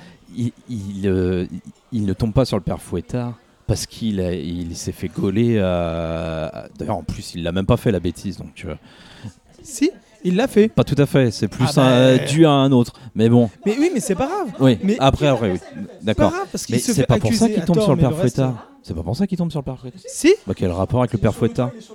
Parce qu'il le regarde, il vole le gâteau et le père Fouettard lui dit Ah, tu as volé, tu vas être embarqué. Oui, non, mais ça, c'est des conneries, on le sait après. Il- Non, il le veut parce qu'il a un pouvoir, le y mec. En fait, il faut. Non, il y a Non, mais attendez, il y a aucun. Il y a aucun lien. Si, tu as oublié un truc. Il n'y a aucun lien entre. Il a fait une erreur tout à l'heure. Un père fouettard, ça vient pour les enfants qui n'ont pas été sages. C'est pas pour l'employé, là. Non, si tu justement vous, vous, vous- ce Donc- que vous dites tous les deux et juste je rappelle une chose. Et Stan tout à l'heure a non, parce dit que je dis ça parce que ça va me donner la raison jeune après. Fille, la jeune fille euh, snob le héros parce que il a travaillé dans une berette. Faux. En fait, elle ne le snob pas, elle est dégoûtée, elle le regarde avec dédain parce que effectivement, la, le, le, le, comment s'appelle, le- la boîte là où il a du travail, c'est une boîte de recrutement pour ça. C'est pour ça qu'il y a les pires mecs qui vont dedans et lui a, a été embauché. Normalement, quand tu es quelqu'un de bien, tu pars très vite, mais quand tu es quelqu'un normalement, le- c'est les pires qui sont dedans et c'est eux qui sont gaulés. C'est un peu comme si ce- ce- ce- cette supérette a tiré tous les pires cas sociaux qui existent pour les punir. Tous les mauvais garçons vont dans ce dedans. Mais lui, il a tenu 5 ans, ce qui est, ce qui est pas possible. 3, 3 ans. 3 ans, ce qui est pas possible. Personne n'a jamais tenu ça. Sauf si t'es un mauvais garçon. Sauf que lui, c'est pas un mauvais garçon. Il va juste qu'il va faire une erreur. Et donc, forcément, comme il a tenu 3 ans dedans, il a acquis un don incroyable. Et donc, il le veut. Et en plus, comme il a fait l'erreur, il se dit Eh ben voilà, t'as fait ton erreur, je t'embarque. Donc Et il tu a vas fait une erreur, il tombe sur lui et il lui explique que les gens qui font une erreur. Attends, pardon. Oui, ça je sais. ouais, ça. Il Mais- aimerait l'avoir, mais il ne. Donc le- il a fait une erreur et il tombe sur un gars qui essaye de le choper C'est ça. et lui il se refuse à ce gars-là alors que le gars lui explique que lui il vient choper les gars qui ont fait des erreurs. Donc on est bien compre- on est bien d'accord qu'il sait qu'il a le père fouettard en face de lui quoi. Non, pas forcément. Non. Parce que jamais. Non, non c'est Ah, un dialogue entre eux. hein. Si, il est en train de lui expliquer ce qu'est un père fouettard. Il Il lui- parle de charbon et de, de, de tripaille. Il sait même pas ce que. Attends, t'es au Japon quand même. Les mecs, ils savent le pas père, voilà, le père fouettard n'existe pas au Japon. Le père fouettard n'existe pas, le Saint-Nicolas non plus. Non, mais ça, Et je suis le père n'est que pour le Saint-Nicolas. Sauf que là, c'est le Père Noël. Et on t'explique que le Père Noël, en fait, techniquement, est le Saint-Nicolas. Et donc, euh, c'est le père fouettard. Le père fouettard, c'est une Oui, culture. ça, je sais bien. euh, Et il lui européenne. explique ça au personnage dès le début. Oui, mais le gamin, il sait pas qui est le père fouettard. Il, il comprend pas, il dit ça. Il, pense, il sait pas qui est ce mec bizarre devant lui. Bon, admettons. Ils sont japonais, Mais- je te rappelle. je, je reprends où où ce que je voulais en dire, c'est que normalement, il faut quand même pousser le héros à vouloir agir. Lui, il veut un CDI, on lui en propose un. Alors, il en veut pas. Il va falloir le décider à ce qu'il l'est. Ce qui se passe concrètement, comment c'est présenté là, c'est que bah, il en veut pas, il en veut pas. Et puis d'un coup, il fait un selfie avec les mecs, il fait Ouais, youpi, j'ai un CDI, je suis partant. Il tombe dans les vapes, il se réveille le lendemain. Bah, il se souvient plus qu'il a vraiment dit ça. Ah oui, puis ça lui revient un peu. On va à la cantine pour la cinquième fois en trois pages. Et là, il bouffe des tripes, il en a marre, il se barre. Il est au téléphone, sa mère l'appelle. Pour sauver les apparences, il dit Oui, oui, finalement, je l'ai bien pris mon CDI alors qu'il en voulait pas. Et il arrive dans le bureau et il tombe sur une C'est pas lui qui statue. prend le selfie, c'est le père fouettard qui prend le selfie et qui Non. le met dessus. Si. Ah, punaise, mais si C'est le père fouettard qui le prend le selfie. Non, mais c'est lui qui l'envoie sur les. le propres- premier selfie, c'est le père fouettard qui C'est le prend. lui qui l'envoie sur les réseaux sociaux en marquant euh, Je je suis au Groenland, je me suis trouvé un taf. Alors, le premier truc, c'est le fouettard qui envoie. Oui, non, mais attends, je finis. Donc, du coup, sa mère l'appelle. Donc là, il dit Bah ouais, bah finalement, j'ai pris le CDI alors qu'il l'a toujours pas pris. Il arrive dans le bureau, il tombe sur une statue du colonel KFC. euh, et là, il- bah, il- la statue l'enchaîne et on l'oblige à signer ce CDI qu'il veut pas. Mais c'est n'importe quoi. Et bien sûr que c'est n'importe quoi. Déjà, Ah, pour deux raisons. Merci. C'est deux raisons. La première, c'est que, un, c'est japonais, sur les cultures et la manière de voir des japonais. On n'a pas la même façon Non, de mais ça, je penser. suis d'accord, mais après, ça, Oui. ça change pas une écriture. Si, si bien ça écrit, change c'est bien écrit. Et la Moi, deuxième chose que ça change, comme ça. quoi. je suis désolé. Et la deuxième chose, c'est que c'est le par l'auteur de Jésus et Bouddha. Oui. Et Jésus et Bouddha, c'est juste Jésus et Bouddha qui descendent du paradis pour aller prendre des Mais vacances ça, je sur sais, mais Terre. ça, j'aime bien. Mais oui, justement, Eh ben, mais c'est- le même what bien. the fuck. Non. Il si je suis Ah non, mais désolé. les points de départ, ça je suis d'accord, et l'histoire, mais pas la manière dont c'est amené dont c'est écrit. Non mais là c'est juste pas possible, mec, j'en veux pas, je me fais un Non, selfie, moi, je dis que je l'ai alors j'en veux pas. qui Il y a une qui statue qui m'immobilise, il m'oblige à le signer. Pff, le colonel KFC. Moi, je suis, là. je suis comme euh, Stan. J'ai adoré. Je suis vraiment fan. J'ai pris. La seule chose qui m'énerve, et là, je te rejoins, c'est la, la réaction japonaise des personnages. Il faut savoir que les Japonais, le problème, c'est qu'ils ont une manière de voir, de faire des choses qui font que malheureusement, bah, euh, ils pensent à quelque chose et sont persuadés que ce qu'ils pensent est ce qui est en train de se passer et ils ne le diront pas. Comme dès le début, là, il, il aurait posé une question, il aurait dit un truc dès le début par rapport à la jeune fille, et tout se serait réglé. Sauf que il le fait pas et il dit rien et ça met des quiproquos parce que ça ne parle pas, ils ne parlent pas, ils ne disent pas les choses. Et c'est ça la seule problématique, c'est que si euh, on- on- il faut toujours voir que le regard japonais, ils ont toujours des réactions japonaises et c'est ça qui est chiant. Et moi ça me Certes, dérange c'est pas. japonais, ça. tu me diras c'est manga. Oui, mais là-dedans, si. Ce qui me dérange, c'est que le manga est un foutoir pas possible. Rafna, c'est ça, c'est bon, c'est lui, c'est la journée du, Ah ben foutoir et oui, de- oui, là je suis désolé. Non, Bah oui, moi non, je suis comme si. Stan, je, je, je suis comme. Je... Non, désolé. Non mais d'abord là on vient de vérifier, c'est bien lui qui prend le selfie, hein, c'est pas le père Fouettard. Il y a sa main et qui tient le téléphone et c'est lui mais il qui y en a deux, il y a celui-ci. Ouais, mais et moi je parle bien de celui-là. Juste avant euh, d'aller manger, du coup de fil de sa mère, de la statue du colonel. Est-ce que tu as vu justement pourquoi est-ce qu'il le prend selfie?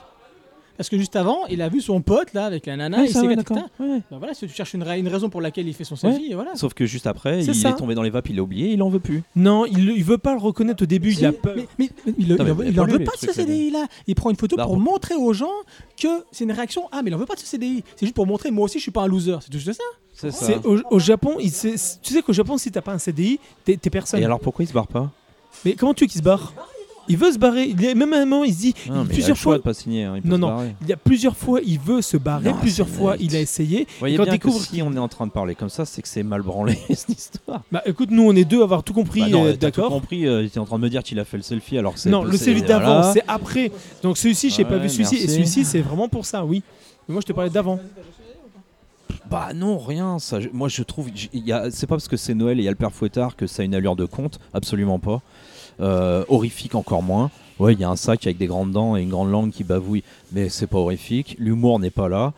C'est, euh, pour moi, ça décolle pas parce que c'est un foutoir, c'est bourré. C'est, on enchaîne les idées euh, comme ça. Le, alors le, monde est foisonnant et intéressant et c'est beaucoup mieux foutu que Rafnaz. C'est pas la même chose, mais je veux dire, c'est pas parce que j'ai l'impression de dire la même chose, mais c'est pas la même chose. C'est d'une bien meilleure qualité dans les trouvailles, dans, ce que ça dit. Mais c'est juste, tout est amené n'importe comment. Enfin, j'espère que le tome 2. euh, J'espère que là on est dans les, dans les 15 premières minutes du film, un peu bancal, euh, où on nous met euh, le monde, euh, les enjeux, le machin, le truc, vite fait, mal fait, et qu'après on va partir sur une aventure un peu plus carrée, un peu plus intéressante que ça. Parce que là c'est vraiment, on va du point A au point B, du point B au point C, du point C au point D, point barre quoi.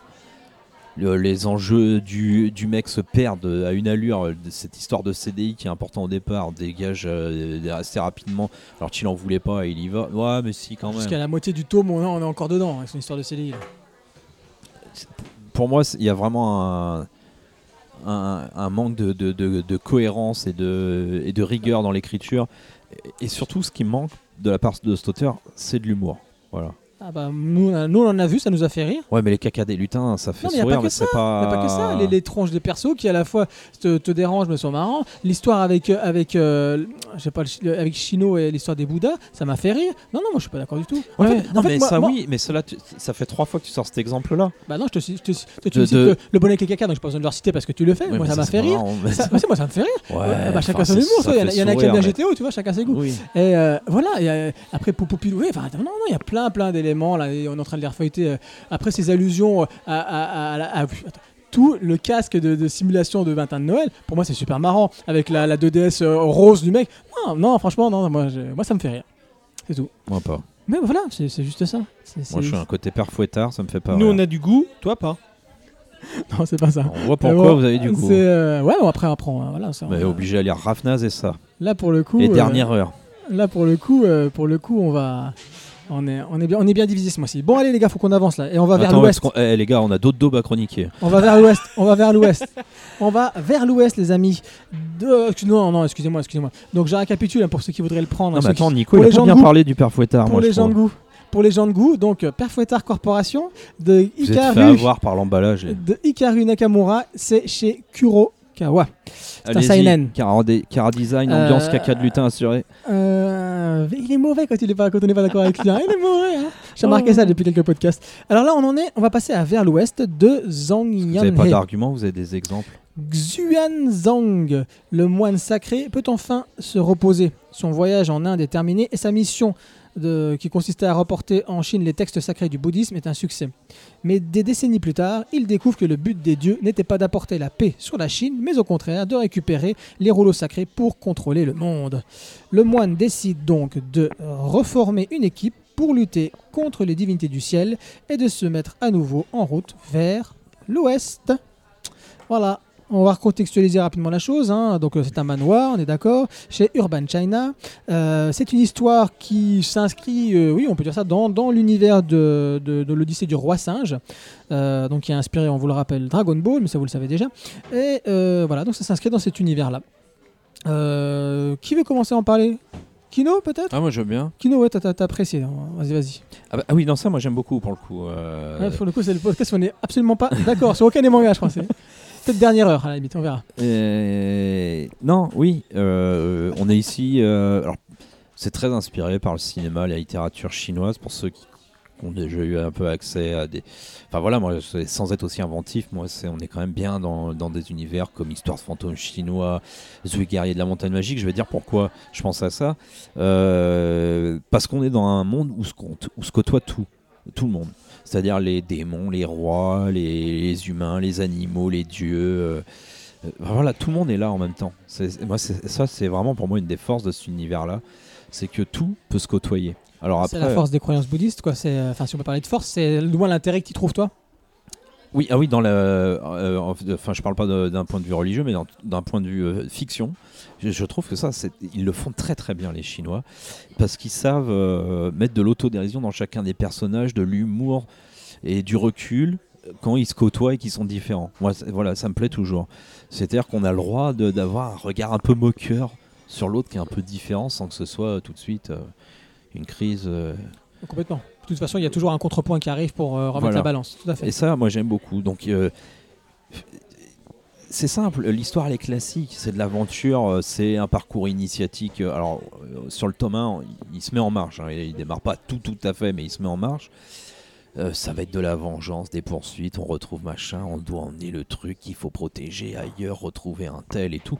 Ouais, ok, on a déjà vu ça. Sauf que moi, bah moi ça me plaît parce que voilà, il y a des palais, il y a des monts, il y a des techniques, il y a des armes, il y a des combats, tout est plus fantastique euh, avec des noms pas possibles les unes que les autres. Euh, tout est démesuré, sans limite. euh, voilà, c'est ouais, ça ce que j'aime bien dans ce dans ce. Alors je sais pas si ouais, enfin manga. Enfin je sais que toi tu trouves que ça ressemble plus à du comics dans l'approche Ah oui, final. complètement. ouais. Bon tout ça. euh, Dans L'approche l'approche visuelle, hein, je parle. je- ouais, je veux dire, je me suis pas trop posé la question en lisant ça. Ah ouais, pourtant le découpage c'est quand même assez tact. Alors, moi, je trouve ça Oui. très très plan-plan quoi. Non mais je. Attends, je dis pas que le comic c'est plan-plan, mais pour le coup là. tu vas te faire des ennemis, attention. Non. Mais comics, euh, je vois ce que tu veux dire, mais c'est pas euh, un truc qui m'interpelle à la lecture. Je m'en fous en fait parce que je suis à fond dans le monde et dans l'histoire. un fan de Tsuark, Tsoyark qui attend, qui voilà, Ouais, pourtant ouais, nous parle de légende de ouais, etc. où il y a des combats de folie. Là, on est dans un classicisme euh, déroutant sur le fond, sur la forme, Pas quoi. tant que ça, je trouve qu'il y, a des- il y a des choses, des doubles pages assez euh, C'est bien super. construites, assez chargées de ouf. hein. C'est super propre, quoi. C'est trop propre. Ah ouais, Trop lisse. ah oui, non, il faut sur le, tous les côtés. faut le dire, on est dans du blockbuster toi qui aimes bien, la décadence, etc. Je veux dire, alors là, les gars, là, est c'est la censure est passée par là, les gars. Oui, on est dans du blockbuster calibré. Ça, on est d'accord. Mais, Merci Spielberg. mais moi, je pense que je pense que ça, je pense que les couves annoncent ça. Enfin, voilà, je pense que c'est, enfin, je, je pense qu'au bout de deux pages, on, il faut essayer de se remettre aussi euh, au niveau de, enfin voilà, en face de la proposition qu'on a. Je pense qu'on nous propose ça et que c'est assez clair le projet d'entrée de jeu pour moi. Je, je pense que, enfin, c'est, faut- faut- on- tu- je sais pas si tu l'as dit, mais c'est en couleur. hein. Puis c'est chatoyant. Oui, c'est en hein. couleur, c'est pas très cher. Ça, c'est les bons points. Ça. Ah oui, oui, c'est 7,90 pour des tomes comme 7,90, ça, euh, tout en couleur avec du Ouais, papier et incroyable. c'est- Urban Channel, ils y vont C'est fort. très chatoyant, ça pète dans tous les sens, c'est splendide. Il n'y a pas une fausse note parce que tout est, ouais, tout est propre, tout est parfait, J'ai du mal, du à, j'ai du mal à me, à dire splendide et à- oui vraiment. à ressentir- Ouais, mais là la tête du. du- du- Ah oui, la bah, couve, la couve, est- la couve. Non, non, pas la couve, la tête du, du perso, là j'ai oublié Oui, son oui, nom. hein, parce euh, qui, est dans, les- qui est dans la, dans la forêt. dans la forêt, Ouais. là, qui est Non, un non. espèce de mec qui fait un peu la grande gueule, mais qui est euh, foireux complet et tout ça. Ouais, non, je suis d'accord. euh, Je suis d'accord, un peu malin sur les bords et tout ça. Enfin, il y a plein de trouvailles, les persos sont super bien Oh non, développés. pas- je dirais pas trop vrai. Non, non, on a Ah, tout ce qu'on voit là-dedans, j'ai l'impression qu'on l'a déjà vu ailleurs, quoi. Ah si, moi, quand même. Ouais, alors d'accord, dans ce sens-là, ouais, mais c'est ces trouvailles-là que j'aime bien. Mais c'est bien, qu'on avait déjà un peu vu ailleurs, oui, ça je suis d'accord, mais je veux dire, euh, quand tu lis que du manga, si tu te mets à lire ça d'un coup, bah voilà, ça te propose quand même autre chose, moi je trouve. Ça propose autre chose. Ça, on est pour 100% d'accord. Donc justement, mais tu connais les lecteurs de manga. Les lecteurs de manga n'aiment pas lire autre chose. Oui, mais moi, c'est ce que je leur conseillerais, c'est d'aller dans un rayon et de jeter un petit œil sur deux trois pages. Et je pense que Comme pour y a- Raffnas. ouais, ouais, mais je Qui mettent, pas, qui mettent surtout pas les deux l'un à côté de l'autre parce qu'en termes de dessin, ça risque de te Ouais, faire mal ouais, aux yeux. Et je pense que euh, tu feuillettes comme ça et tu te dis j'ai envie d'y aller. Et pour moi t'es pas t'es pas t'es pas déçu quoi. On- on, euh, voilà le schéma classique euh, initiatique, euh, ça fonctionne toujours. Pourquoi Bon, Après, ce qui est intéressant, c'est qu'on est, plus- enfin, on est plein pot. C'est pour ça que je citais ce, ce genre de film. On est plein pot dans la dans le, la fantaisie euh, chinoise, quoi. Alors, Que ouais. moi j'aime bien. Bah, moi, moi- moi, je suis, je suis d'accord avec toi. Je trouve que c'est efficace. Voilà, c'est efficace. C'est un blockbuster, Grandement. donc c'est efficace. C'est efficace dans son récit, c'est efficace dans son trait. Euh, J'aime beaucoup le personnage du Bonze. Euh, J'aime le prix, comme je l'ai dit, hein, vraiment pas cher. Donc, quand je dis, pour l'instant, on n'insiste pas beaucoup sur les prix des mangas, mais celui-là, pour le coup, voilà, rapport qualité-prix, euh, défiant toute concurrence. Merci. Comment est-ce qu'on parle de l'art ici? Ça se fait pas Ouais. trop. Bah, c'est- Euh, enfin, on est en France, on n'a pas mais le droit alors, de parler argent et C'est ça, ça se fait pas. Ça, ça se mélange pas, c'est sale. argent. Euh, mais le, le- comme voilà, une fois que j'ai dit ça, euh, moi je trouve ça complètement impersonnel. On a vraiment l'impression, là pour le coup, on, on sent le studio derrière. Là, euh, ouais, c'est ouais, c'est le il y a deux mecs, il y a blockbuster deux de- mecs qui sont truc. cités, euh, mais on, on- sent, on sent, on sent trop. Voilà, c'est le côté blockbuster à la, à la chinoise, encore une fois, où il y a un studio qui est derrière, et ça se sent énormément. Là où dans, euh, Ouais, je sais ce que tu allais dire, mais c'est le même principe de base. le terrain, euh, Blood and Steel. Blood and Steel, t'as un studio qui est derrière, et pourtant, euh, pff, là, on le n'est pas là, t'as de la loin. folie, t'as de la On n'est pas loin. Non mais visuellement, non, visuellement on est très très loin. Oui, parce qu'ils peuvent pas se permettre de faire autant vu ce qu'ils engagent de travail, de couleurs, de choses comme ça. Ils peuvent pas faire autant que Blood Voilà. and Steel. Mais c'est ça, ça le Mais truc. on est sur le- donné, on est sur le même À style. un moment donné, quand tu m'en as parlé, avant que tu lises, hein, tu quand tu as vu la couve, tu m'as dit Oh là là, à mon avis, on va voir bah, justement Légende de Zoo, on va voir du, du, du Tsoyark, ça va, tu vas voir, ça va être bien. Et au final, on se retrouve avec quoi? Pour moi, on se retrouve avec le classicisme d'un Wuxia colorisé par Zhang Yimou, c'est le mec qui a fait Les Secrets des Poignards Volants, même si j'aime bien et tout ça, mais c'est quand même beaucoup plus classique qu'un Stuark. Et je dirais même que c'est découpé, c'est découpé par Kubrick. ce truc-là. C'est super bien cadré, c'est super Ah oui. efficace, c'est au millimètre près. Mais c'est ce que je dis, Mais ça manque de folie. C'est un Ah découpage un classique sans aucune origi- originalité visuelle. Et puis encore, je l'ai dit tout comme j'ai dit tout à l'heure, on sent quand même vachement le, le senseur quand même. Pour toi qui aimes bien, voilà, encore une fois, le décadent, le truc là. Voilà. Ça me dérange pas, on n'a pas besoin d'avoir plus. Non, parce qu'il faut dire en fait. Ah, on moi, ça, je suis pas on moi je suis pas du tout comme ça, j'aime pas la provoque, j'aime pas ça, mais. On a un jeune héros euh, qui a du potentiel, mais qu'on fait démarrer de zéro, qui va devoir s'associer à une espèce de vieux sur le retour, qui veut plus en jouer, qui est blasé, qui est un peu. Qui est avec les- dans, Oui. dans sa maison de prostituée, machin. Ouais. Qui lui est une bête euh, évidemment, complet, et les deux vont devoir s'associer. Il y en a un qui veut y aller à fond, l'autre qui veut pas y aller. C'est classique, on est d'accord, mais c'est. Voilà, il n'y a pas besoin de plus dans les maisons de prostituées, ça suffit largement ce qu'on voit. Ah oui, ce passage-là il va vite, hein, puis il y a une belle bagarre. Ouais, mais en fait, Mais euh, ils ont raison de pas s'attarder, surtout parce qu'on a quand même, euh, il faut quand même tenir compte du fait que les, les- les lecteurs ont des connaissances, ont des réflexes, et ça suffit. Pour faire un blockbuster, ça suffit. Euh, là, où Rafnaz explique 40 000 trucs 50 fois, là, puis, ça trace. ok, ok, donc bah, vers l'ouest, d'autres choses à dire ou pas? C'est splendide. Oui, c'est splendide. Il y a quand même plein, dans, les persos, les, les mecs attaquent par le ciel, là, avec leur roue de pavé d'or, là, qui se, qui se dessinent dans le ciel, tout ça, moi j'aime beaucoup. Ça a de l'ampleur, c'est grandiose, ça vise grand dans les en termes de couleurs. Hein Bon, après, là, c'est le beau. Ah ouais, le non, mais, beau, qu'est-ce que ouais, le non, beau mais là, je- là on peut- si. moi, c'est pas mon cas, mais je, com- je comprends qu'on puisse penser ça parce que c'est très très chatoyant, ça part dans tous les sens, c'est l'arc-en-ciel hein, le truc. Bah, C'est pour ça que je compare encore à Zanguimou. Zanguimou, à un moment donné, avec ses couleurs, il te perd. Je parle même pas de la, la Grande Muraille, hein, je parle d'avant le.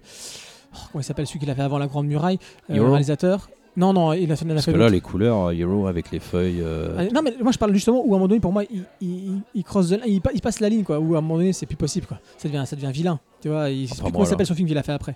Bon, bref, c'est question de.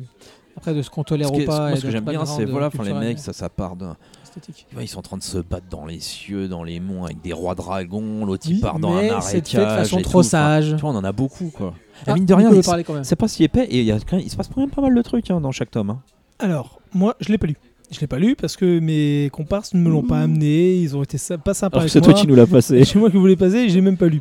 Euh, moi, la seule chose que je. alors là, ça fait. Depuis que vous parlez, je regarde, je, je tourne les pages en vous écoutant pour regarder un peu la construction et tout ça. Et ça me fait toujours penser à la même chose. La même construction qu'on peut avoir malheureusement avec la plupart des mangas chinois. Euh, qui est toujours un peu cette construction euh, de, certaines visions, certaines mises en place de personnages.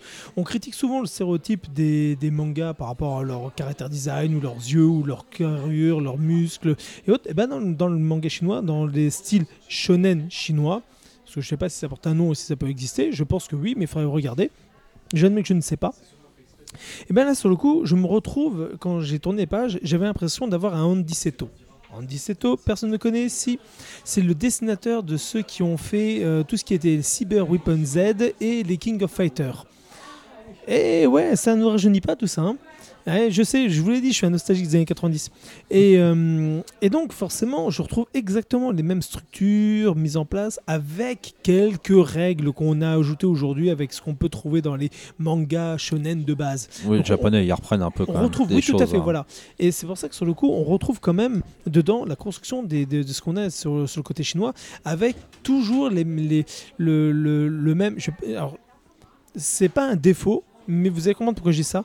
Le même défaut chinois qui est, on met euh, vraiment ce côté un peu euh, lyrique, un peu fantastique dans, les mouvements, dans les danses, dans les vêtements, dans les trucs comme ça, qui, dont t'as l'impression qu'ils dansent au vent avec ce truc. C'est vraiment un ballet.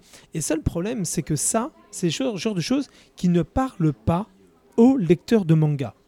Ça parle majoritairement aux lecteurs, soit euh, comme de BD, de films style chinois, donc hongkongais, euh, ou tous les trucs qu'on a pu voir, effectivement, comme tu disais tout à l'heure, euh, euh, le- le- voilà, tout ça, donc tu- tous les poignards volants et autres. Donc ça, c'est pour, ce, pour ces personnes-là, oui, ça va plaire, oui, ça va parler. Mais la problématique qui va se poser, c'est que pour un jeune d'aujourd'hui, il va voir, il va voir graphiquement, ouais, c'est sympa, c'est de la couleur, ça va me faire bizarre. La construction, ah, c'est pas du tout la construction que j'ai l'habitude. Les, les- personnages, même le, en termes de dessin, de, de mise en place, et c'est le, la, toujours cette, cette construction-là qui peut ne pas plaire forcément au lecteur de manga. C'est pour ça que de temps en temps, ben, on, a, hum, on peut avoir le- le côté pourquoi ça ne plaît pas, pourquoi ça ne démarre pas autant que ça devrait. Et c'est ça la problématique en fait de, de ce manga. Enfin de ce manga, ce manroi. C'est un manois ou un manroi Ah, C'est un manroi. Attends, c'est manhwa, donc c'est coréen? Ou c'est chinois? C'est chinois. Alors c'est manhwa. Mais t'as raison, en fait, hein, pour peu qu'on ait lu ou vu deux, trois trucs chinois, euh, tu fais deux pages, tu sais que t'es chez eux. hein. Oui, voilà, c'est ça. Ça, Voilà. il n'y a, pas- y a pas photo. Voilà. Et aussi beaucoup, comme la culture chinoise, c'est pas une culture qu'on maîtrise et que les lecteurs de manga, c'est sur la culture japonaise et la culture asiatique n'est pas la même. Non. Que vous alliez en Thaïlande, en- en- voilà, au Laos, euh, en Chine, au Vietnam et au Japon, c'est totalement différent. Donc la culture des, des Chinois par rapport aux grands vêtements, euh, toujours des poses à tenir entre les mains serrées, ou la, pa- la, la- la posture, ou les Oui, manières de se tenir. Un maniérisme comme le ça, très maniérisme prononcé. et surtout voilà les hiérarchies on, on ne maîtrise pas ces hiérarchies les hiérarchies japonaises on les maîtrise les codifications chinoises on les maîtrise pas du tout. C'est pour et ça. c'est ça que je le conseille, tu oui, vois. que je- Parce que ça va dépayser un peu les, les lecteurs habituels. voilà. Mais ça ça encore une fois ça marche plus dans un pour un lectorat de BD qu'un lectorat de manga. Même le coréen trouve plus facilement sa place auprès des lecteurs de manga que les mangas chinois Ouais, et puis le format là va pas aider. Enfin, c'est euh, chez Urban, China, China, ouais. donc on a un format. ah euh, si si je suis désolé non non oui. non non Non, non, mais Si, pour les lecteurs contre, de, Japon, de manga si, habituels. parce que quand tu regardes les, les, les, les, main- les- comment ça s'appelle les Urban China, ils sont plus grands. Bah ils oui. sont plus grands, plus larges et généralement plus les en noir et blanc. petits, nous. Donc là, ils sont en format un peu bâtard, donc ils sont un peu dans les trucs un peu plus grands Oui, il est un peu plus petit On peut celui-là avoir que les Urban versions China habituels, de. Dragon Ball, de Kenshin et compagnie. Ah. Ça, ça passe sans problème. Ça, ça passe crème. Et quand, encore une fois, en plus, c'est le côté un peu colorisé. Donc, forcément, la Seto, comme je disais, Cyber Weapon Z, euh, King of Fighter et compagnie. Donc, forcément, ça, ça passe très bien. Mais pour les lecteurs de manga, un truc couleur comme ça, où des fois, tu as les, les couleurs qui sont un peu trop euh, flash, un peu trop imposées par moment, même s'il Ah y a là, des autres sûr. moments, c'est pastel et ils, ils font un peu de du côté un peu peinture et autres. Certes, mais ça, c'est des trucs qui, qui bloquent. Qui bloquent le peur. C'est pas tant le format. Oui, mais alors les franchement, gens, en noir la et blanc, euh, on Moi, y les gars, je vous perdrait. aime bien, mais On y perdrait. Il va en falloir qu'on passe à autre chose. Non, non, parce qu'on n'a pas fini. Non, mais- ah, vache, qui aurait pu penser qu'on dirait autant de choses sur Vers l'Ouest moi. Vers l'Ouest, non, mais c'est voilà, à conseiller peut-être pour ceux qui, qui veulent un peu découvrir la. la, la, la, la, la- la- Eh ben, et ceux qui ont envie de se lire un truc super efficace et bien grandiose, Ah, rapide, bien rapide, parce que Blood and Steel, il y a plein de tomes et tout, là il y en a quatre. Alors... Culture chinoise, beau graphisme, de la couleur, bien maîtrisé. Alors, et pas cher. Très sincèrement, ouais. Non, non, mais non, sans ça vaut le déconner. coup. Hein. C'est à 7,90€. Vraiment, à ce prix-là. Il c'est vaut mieux prendre ça que. Rafnaz. Hein. C'est, euh, je suis pas d'accord, mais Ah, c'est oui. vraiment, je conseille, Non, même si je ne la l'ai pas lu, même moi, même moi euh, qui, qui ne l'ai pas lu, euh, j'ai j'ai envie de dire, ouais, si, si, un truc comme ça, ça- dans ces conditions-là, oui, découvrez. Ok, les amis, donc je vous rappelle, il s'appelle Vers l'Ouest pour la énième fois. C'est Parce de qu'il doit aller vers l'ouest, Zhang le héros. Yanhei. On l'a pas dit. si, si, on l'a dit. Si, on l'a dit, on l'a dit. Enfin, tu l'as dit en fait. J'ai dit. Et là, on va parler de. Oh, c'est même pas, c'est même pas drôle en fait. C'est pourquoi je le dis comme ça. On va parler de dernière heure. ouais, parce que c'est quand même un titre euh, vache. C'est que voilà, dernière heure de You, You qui nous a quitté au mois de juillet euh, 2017, une jeune auteure, E, euh, qui euh, a dessiné avant ça euh, l'adaptation des Enfants loups de Mamoru Osada en, en manga. Et donc après, elle a fait cette série-là en 4 tomes finis. Donc je vous, je vous résumer l'histoire. hein. Ça part un peu, tout dans, un peu dans tous les sens, mais bon, on va essayer de. Ah, de c'est une ça. thématique, hein, je pense, hein, Ouais, entre tout ce qu'on lit là. ouais, Alors-. Et si les extraterrestres envahissaient le Japon? Et si la guerre devenait une matière dans un emploi du temps de collège? Et si tous les élèves, sauf vous, étaient envoyés au front? Et si la fille de vos rêves y était en- envoyée sans que vous ne puissiez la remplacer ou même l'accompagner C'est ce à quoi Saku, jeune collégien d'une île isolée, et Miyako, son ami d'enfance, apprenti cuisinière à 16 heures, doivent faire face. Voilà. En gros, comment on pourrait résumer, euh, enfin comment j'ai pu euh, résumer euh, dernière heure de You. Alors je dois dire que c'est moi qui ai, proposé, euh, qui proposé cette œuvre. Euh, comme je vous l'ai dit, donc c'est de cette mangaka là qui, vient de nous quitter, donc euh, voilà, de façon prématurée on va dire. C'est- assez difficile hein, à résumer. On, sent vraiment tous les, les, tous les défauts et les qualités d'une première œuvre.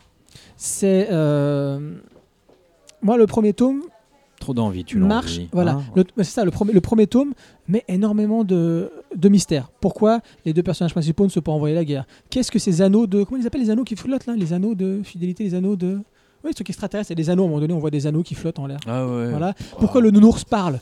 Euh, Bref, on a Le une, une- voilà une accumulation de, de questions dès le premier tome. Tu dis ah ouais, il y a quand même un certain nombre de, de mystères. Continuons. Moi j'avais lu que le premier tome quand il est sorti. Je dis, ouais, c'est, euh, faisait que Kata m'avait pas accroché. Alors effectivement, c'est engagé parce qu'on parle d'enfants qui sont envoyés à la guerre, on parle de choses comme ça. Donc voilà, on retrouve le côté Akata où quand on fait une œuvre, faut pas qu'elle soit vaine, faut que ça raconte quelque chose, faut que ça parle de la société actuelle. Enfin bref, euh, il faut que ce soit engagé. Euh, Là, on retrouve ça. Mais ce qu'on nous pose dans le premier tome, on n'y répond pas clairement. Je sais pas si vous avez ce sentiment-là, mais les trois tomes d'après ne répondent pas euh, aux quatre questions, il y en a peut-être d'autres hein, que moi j'ai pu identifier, on n'y répond aucunement. Quoi. Euh, bien évidemment, donc, les les thèmes des enfants soldats, comme je l'ai dit, bien évidemment, on a l'histoire de l'étrange invasion, bien évidemment, on a la sympathie quelque part pour cet auteur bah, qui vient de décéder. C'est vrai que quand on lit ça, on peut pas s'empêcher, puis quand on voit la dernière couve, avec le, le petit personnage, avec le bébé dans les bras, les larmes aux yeux, c'est vrai que ça, enfin, moi, personnellement, ça me, ça me touche. Euh, Oui, d'accord, ça change pas là. mais ça change pas, ça change pas ce qui, les qualités et les défauts intrinsèques. enfants. Ça te touche parce que t'es des enfants, moi ça me touche pas. Moi. Je vois ça, je vois une, On se marre. Qui, qui pleure avec un bébé, moi je rigole, j'ai envie de lui jeter des pierres. Donc, euh, Ok, je mettrais des chats alors. ah, bah, là ça me touche. Euh, voilà, donc je sais même pas trop quoi dire de plus que ça. ça. On a des thèmes traités, mais de manière trop superficielle. On a une invasion qui reste étrange, étrangère, jusqu'au bout sans réponse. Les éléments nous interrogent. euh, les éléments nous interrogent. C'est les éléments communs qui nous interrogent. Là où je sais par exemple, j'aime bien comparer à David Lynch, même si ça n'a rien à voir. C'est juste pour parler de l'étrange. Euh, Lynch, ces éléments étranges posent une ambiance. On sait qu'on va pas avoir la réponse chez Lynch. Et on s'en fout. Exactement, on en a rien à faire. Et c'est même tant mieux. Et c'est pas le cas et ici, c'est pas le tout cas à ici. fait. C'est Ouais. qu'on te les pose en te disant, je vais te donner une réponse. Et, ben puis il y a non. rien. Et puis si, Et y a quand rien. même à la fin. Et voilà, ça. Et en fait, on a la vilaine impression qu'on nous balance quand même des bribes d'histoire, comme je dis, le nounours, pourquoi est-ce qu'elle aime cuisiner, euh, l'histoire des body snatchers, parce qu'on voit que les extraterrestres peuvent prendre l'apparence des êtres humains, mais ça n'en fait rien en fait au final dans, dans- dans les quatre tomes. Donc moi, qui ai proposé ce, ce, ce manga après avoir lu le premier tome, Merci, je bonne vais pas dire que je regrette, parce que voilà, c'est quand même bien qu'on ait traité une œuvre de cette, de cette, de cette jeune auteur, mais au final, euh, ouais, non, il n'y a pas, pas grand-chose. Moi, je suis assez d'accord parce qu'en fait, on sait pas. Je, je, je me, je, je me lance, hein. t'avais fini. on sait pas trop quel est le projet. Parce que ce que tu as oublié de dire en plus, c'est qu'il y a plein de plats cuisinés. Il y a une, euh, des velléités de ramener une touche culinaire.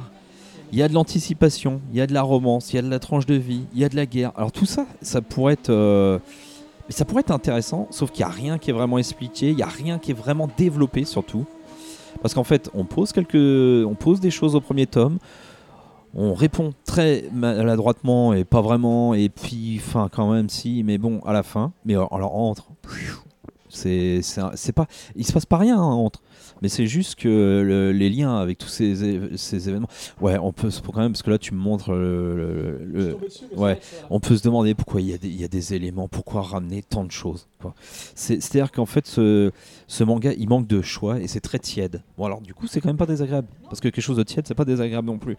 Mais il manque, euh, il manque vraiment, euh, vraiment de, de- de- Il faut faire des choix, quoi. Je redis la même chose que j'ai dit pour Père Fouettard. Pour moi, c'est un point commun entre tous ces, ces. Et à un moment donné, il faut, faut avoir quand même un projet en tête et faire des choix et avoir une ligne directrice, un minimum. Je veux bien que les mangas, en, général, en plus, ça part sur des séries assez longues. Même 4 tomes, c'est beaucoup de pages, hein, 4 tomes quand même. Euh, ça, à la fin, on est à je sais pas combien, euh, on doit être à 200 pages par tome euh, à peu près. Donc, on doit être à 800 pages. Donc, je veux bien qu'on peut se permettre de lancer plein de choses, d'aborder plein de choses, mais il faut, il faut les traiter, il faut faire des choix quand même. Au moins, une hiérarchisation. Là, ce qui est absolument pas le cas. Euh, Il y a quand même des points forts, des choses qui sont très intéressantes parce qu'en fait, la- nous on est, on est sur, je sais plus si on est sur une île, si on est sur une île, enfin on est dans un village en tout cas avec des enfants, Euh, on voit quasiment que des enfants, Un Il y village tr- reculé. ouais, très peu d'adultes, on voit que des enfants et la guerre elle est au loin. Et ça c'est une très bonne idée parce que eux ils y vont et ils reviennent.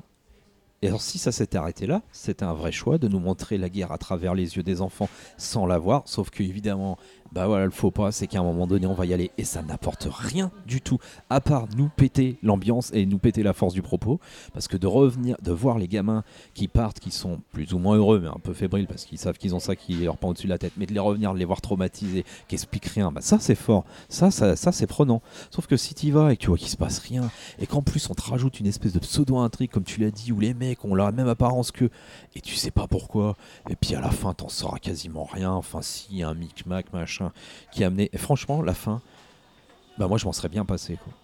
Parce que tout ça, ça m'intéresse pas au final, parce qu'elle a cassé tout son jouet au fur et à mesure, l'auteur, ça m'intéresse pas, ça m'embrouille, j'ai même plus envie de savoir pourquoi, et puis parce qu'en fait on n'en avait pas besoin.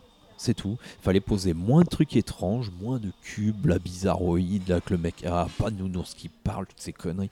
Non, on s'en fout. Non, mais il suffisait de faire de la tranche de vie romance entre les mômes qui sont traumas par une guerre au loin et basta, t'avais tes 4 tomes vachement bien. Et pourquoi faire ça? Alors après. euh, euh, Ouais, enfin, on a un équilibre qui est assez raté. Euh, Moi, je trouve que le truc culinaire, c'est, le pompon. Parce qu'on a une gosse qui n'ira pas, qui elle qui s'occupe de faire des plats pour tout le monde. Alors, c'est très, très bienveillant, c'est très gentil. Mais alors, à lire, c'est, je veux dire, t'as même pas vraiment l'air. Enfin, si, mais bon, enfin. Pareil. Pourquoi on a ça? Et ça, c'est le pompon du truc qui montre que c'est un fourre-tout, quoi. Comme le sac, fourre-tout.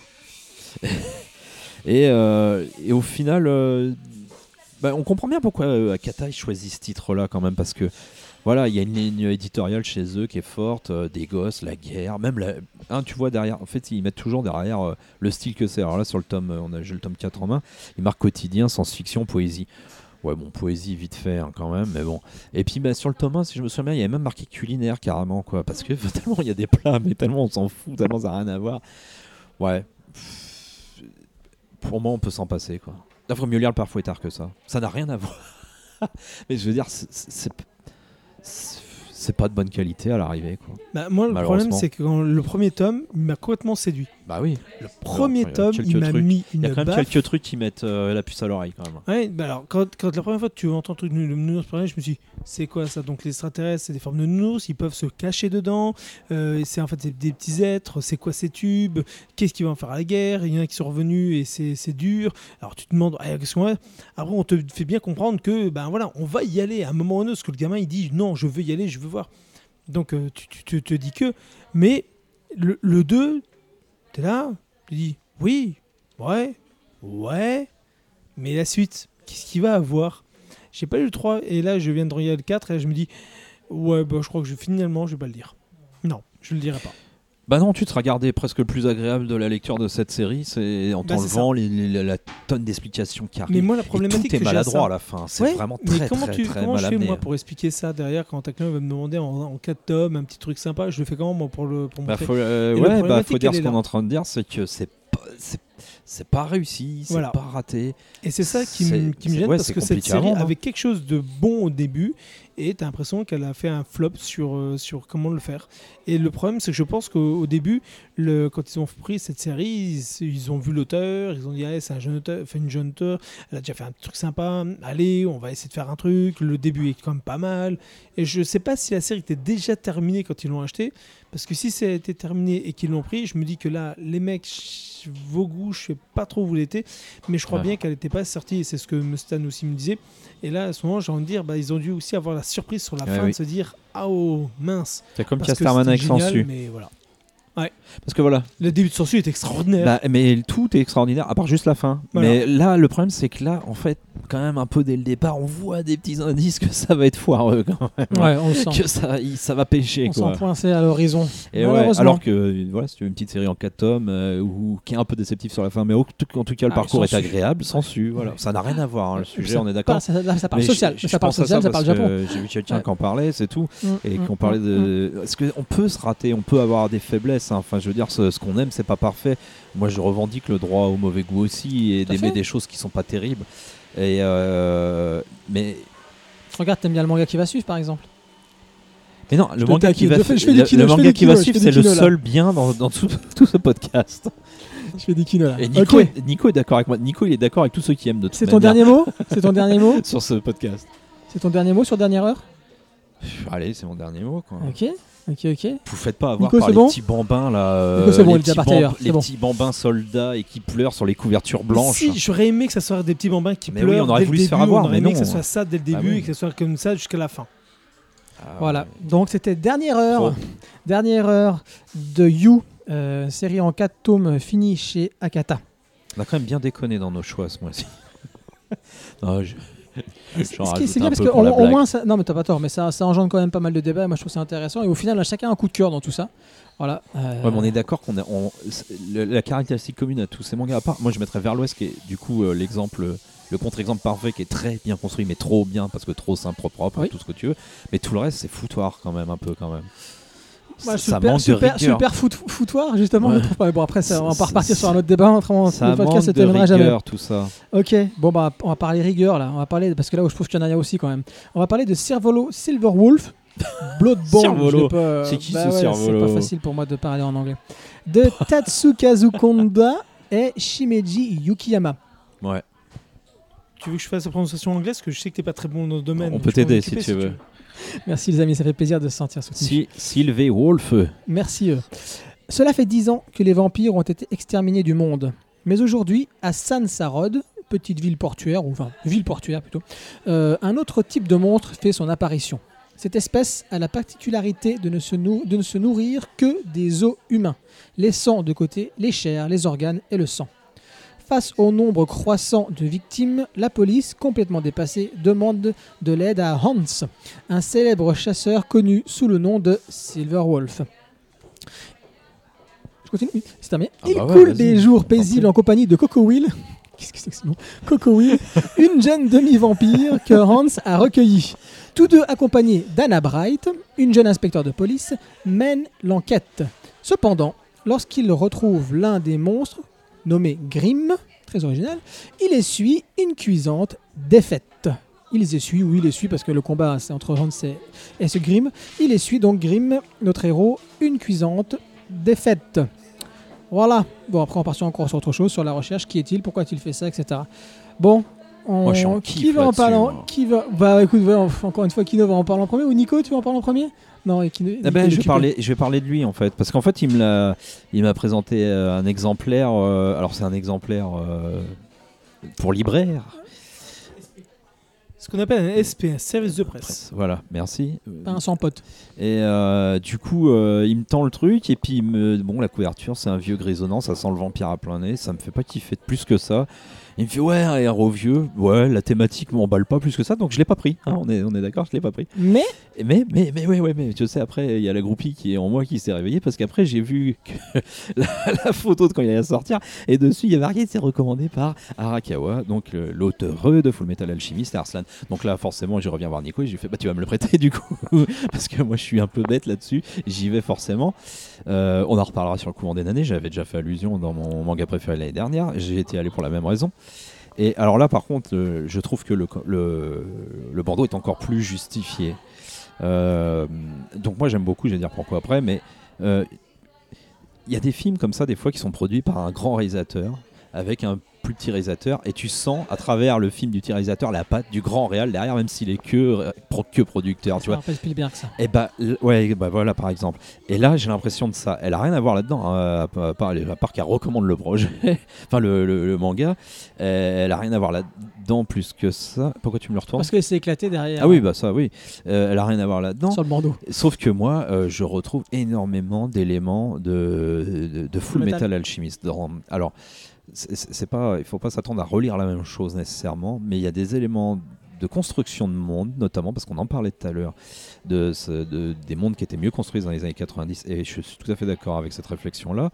On portait un soin. Là, on arrive dans. Alors, je sais pas si je vais réussir à exprimer clairement mon sentiment sur la question, parce que en fait, ce que je vais dire, ça existe tout le temps, mais c'est pas comme ça on arrive dans un monde mais qui existe déjà, qui a un passé, qui vit, qui se déroule.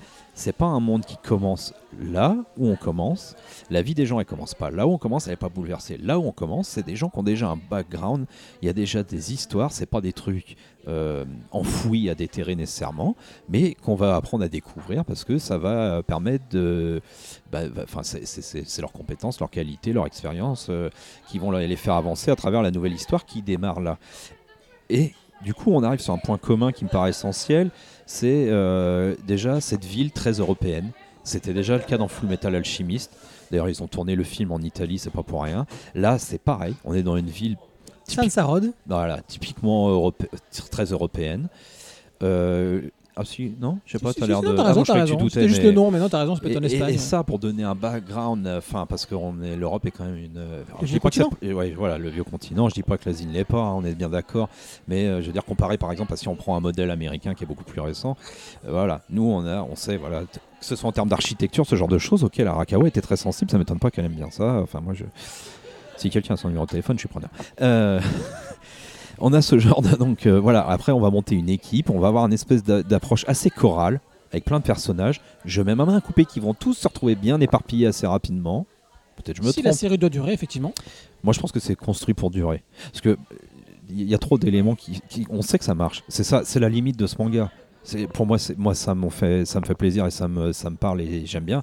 Mais la limite de ce manga, c'est ça ressemble à, plein de points à Full Metal Alchemist. Le ton très léger, avec beaucoup d'humour, mais quand faut y aller, on y va. Et là, ça devient très pesant, très lourd et c'est très sérieux. Les enjeux sont sérieux. C'est pas des méchants qu'on a, c'est le mal. C'était déjà le cas dans Full Metal Alchemist. C'était une entité qui est le mal. Voilà. Euh, là, c'est, enfin, on a quand même une bestiole. Moi, qui au pr- premier abord me dérange un peu. hein, dans, c'est particulier cette approche de monstre, Euh, moi, de elle machin. Moi, elle Ouais, me mais dérange ça- aussi parce qu'on on la voit régulièrement dans les œuvres de fiction japonaises, quoi que ce soit dans les jeux vidéo, Oui. dans les mangas, on l'a déjà vu je sais pas combien de fois, les grosses bouches pleines dedans. Voilà, c'est pas, c'est un peu bizarre à regarder dans le premier temps, mais ça marche très bien au final. Euh, Pour revenir sur cette histoire de vieux, sur euh, thématique à laquelle j'étais pas sensible, qui finalement, une fois lue, est vraiment exploitée, enfin commence à être exploitée à fin de tome 1 et sera exploitée. C'est vrai que c'est assez intéressant. On serait dans un seinen, on aurait des vieux, ouais, mais on est dans un shonen et on a un vieux au milieu, ça change un peu. On est d'accord que le vieux, il a l'air d'avoir 40 ou 50 ans plutôt que 70 euh, visuellement. Euh, il... Ouais, il se porte bien quand même. hein. Euh, moi, je suis déjà vachement plus usé déjà que lui. Mais voilà, on va jouer sur son âge, on va jouer sur sa légende. Et ça, c'est toujours intéressant. Moi, j'aime les persos qui ont une légende qu'on doit réveiller. quoi. C'est du gros mythe de western. Et d'ailleurs, tout comme Full Metal Alchemist, il y a des emprunts au western. On voit des, carrioles avec des chevaux. En fait, hein, c'est toujours un mix comme ça. On sait pas bien à quelle époque on est. Est-ce que ça emprunte de, futur, de, dans les armes, ce que ça va emprunter euh, euh, de fantastique dans les monstres, que ça va emprunter de réalisme dans la- dans l'architecture, euh, et puis ce que ça va mixer d'époque avec des éléments qui sont pas anachroniques parce qu'au final on n'est pas situé précisément. Donc tout ça fait une mayonnaise qui prend très très bien. Pour moi, ça démarre extrêmement bien. C'est de la très très bonne aventure. On a vu mieux écrit, on a vu plus original parce que pour moi ça a déjà été fait un peu. Mais ça me dérange pas de retrouver ces éléments-là, quoi. Je sais pas si les gens vont être sensibles à ce rapprochement avec Full Metal Alchemist. Pour moi, il me paraît assez évident quand même. Euh, on va voir. Après, moi, j'espère quand même qu'il va y avoir un monde un peu développé. On sait, c'est un peu bête dans l'édition, mais ils ont mis une. Avant que ça commence, si je me souviens bien, je vérifie en même temps, mais il me semble bien qu'ils ont mis une, euh, voilà, une- un dessin de toute la team d'entrée de jeu alors que tu les as pas dès le début. naze. hein. Ouais, ça c'est un peu naze parce que ça te vend la mèche sur tous les persos qui vont arriver. Quand ils arrivent, tu les as déjà vus, puisque le premier dessin que tu as vu, c'est toute la team euh, côte à côte. Bon. Les génériques japonais. Quand tu regardes Ouais. un générique japonais, tu as toute la révélation de toute la saison qui est à l'intérieur. Donc quand tu fais un, quand tu regardes vaguement comme ça, tu te fais ça. Je Mais me suis fait la même chose là sur le dernier Toriko. Le Toriko, je l'ai pris, la jaquette. Tu vois 7 bébés, enfin tu vois 9 cases. Tu 7 bébêtes, tu dis mais je les connais. Et t'as deux, t'as une, une planète et une bébête qui ressemble à une grenouille. Tu fais qu'est-ce que c'est que ça? Et ben tu les trucs, tu fais voilà quoi. Non mais tu m'as tout vendu. J'ai même pas de surprise. C'est, ouais, je m'attendais à ça. Voilà, merci. euh, ok, c'est bon, on passe, on passe à autre chose. Mais c'est là qu'on sait qu'il calibre quand même, à mon avis, pour du lourd, du gros et qui dure, je pense. Il y a, je sais pas euh, où ça en est au Japon, mais à mon avis, ils misent beaucoup sur cette série. Et il faut quand même dire, petit point parce qu'on l'a pas dit, euh, vampire, vampire, mais pas vampire hein, quand même en fait. hein. Euh, Les mecs qui Si, veulent on l'a dit dans l'intro, Ouais, ouais, mais- de. Ouais, mais c'est pas un truc de vampire. Quoi. Les mecs qui veulent entretien avec un vampire, ils rentrent chez eux. Il n'y a rien en fait en termes de vampire. Il y a un chasseur de vampires surtout. Quoi.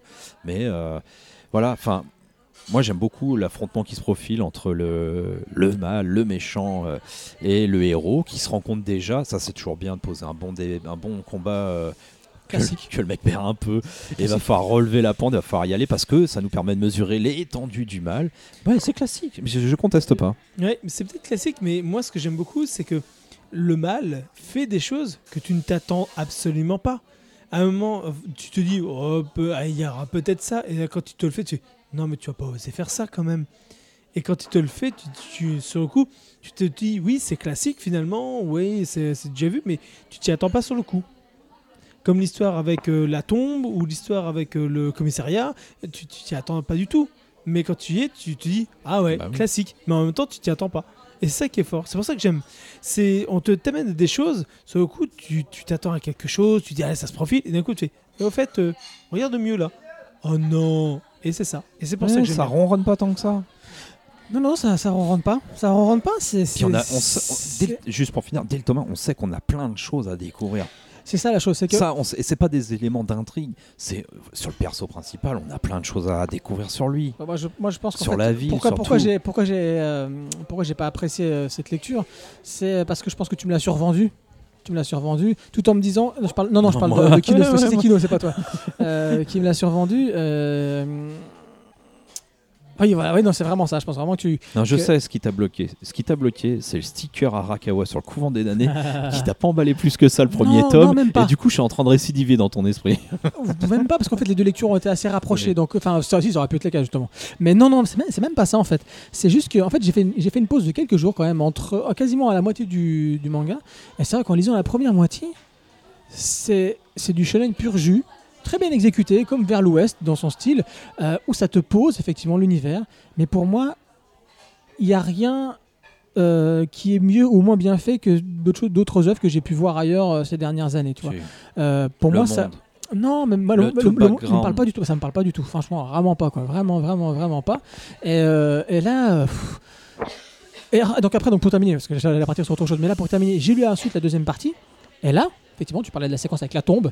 Et puis alors la, séquence finale où tu découvres le plan machiavélique, parce que c'est pour là pour le coup, on peut vraiment l'utiliser, c'est du Machiavel, le, coup le plan machiavélique du vilain, où vraiment psychologiquement, c'est là que tu te rends compte que voilà pourquoi est-ce qu'elle aime à mon avis Arakawa, Bah ouais. c'est que là tu comprends tout ce que psychologiquement ça va pouvoir faire ressortir dans le personnage, dans le héros principal. Ça je suis d'accord. Par contre tout le premier tome, moi, où on a, on te prend un héros vieillissant parce que c'est le chose sur laquelle on voit le truc. On voit un vieux, c'est très rare dans un shonen. Pourquoi prendre un vieux de 70 ans, même si effectivement tu le lis physiquement il a l'air plus jeune. Euh, pour en faire ça, parce que comment il est traité dans, ce, personnage- de 70 ans On lui met une gamine, Coco Will, on sait pas quel âge elle a dans, dans, l'interchapitre, on voit en son âge, écrit des points d'interrogation, parce qu'on dirait une, toute petite gamine qui est amoureuse, quand n'oublions pas, qui est amoureuse du mec de 70 ans quand même. On va pas, hein, voilà. Lui, c'est pas, c'est pas, c'est pas, c'est unilatéral hein, cet amour. On va préciser pour sauver l'œuvre à ce niveau-là. Les temps sont durs. Et euh, Plus déconner. et donc, mais le problème, c'est que psychologiquement, quand même, on a, on a, on a des, des- un mec de 70 ans qui va dire euh, limite des trucs. euh, euh,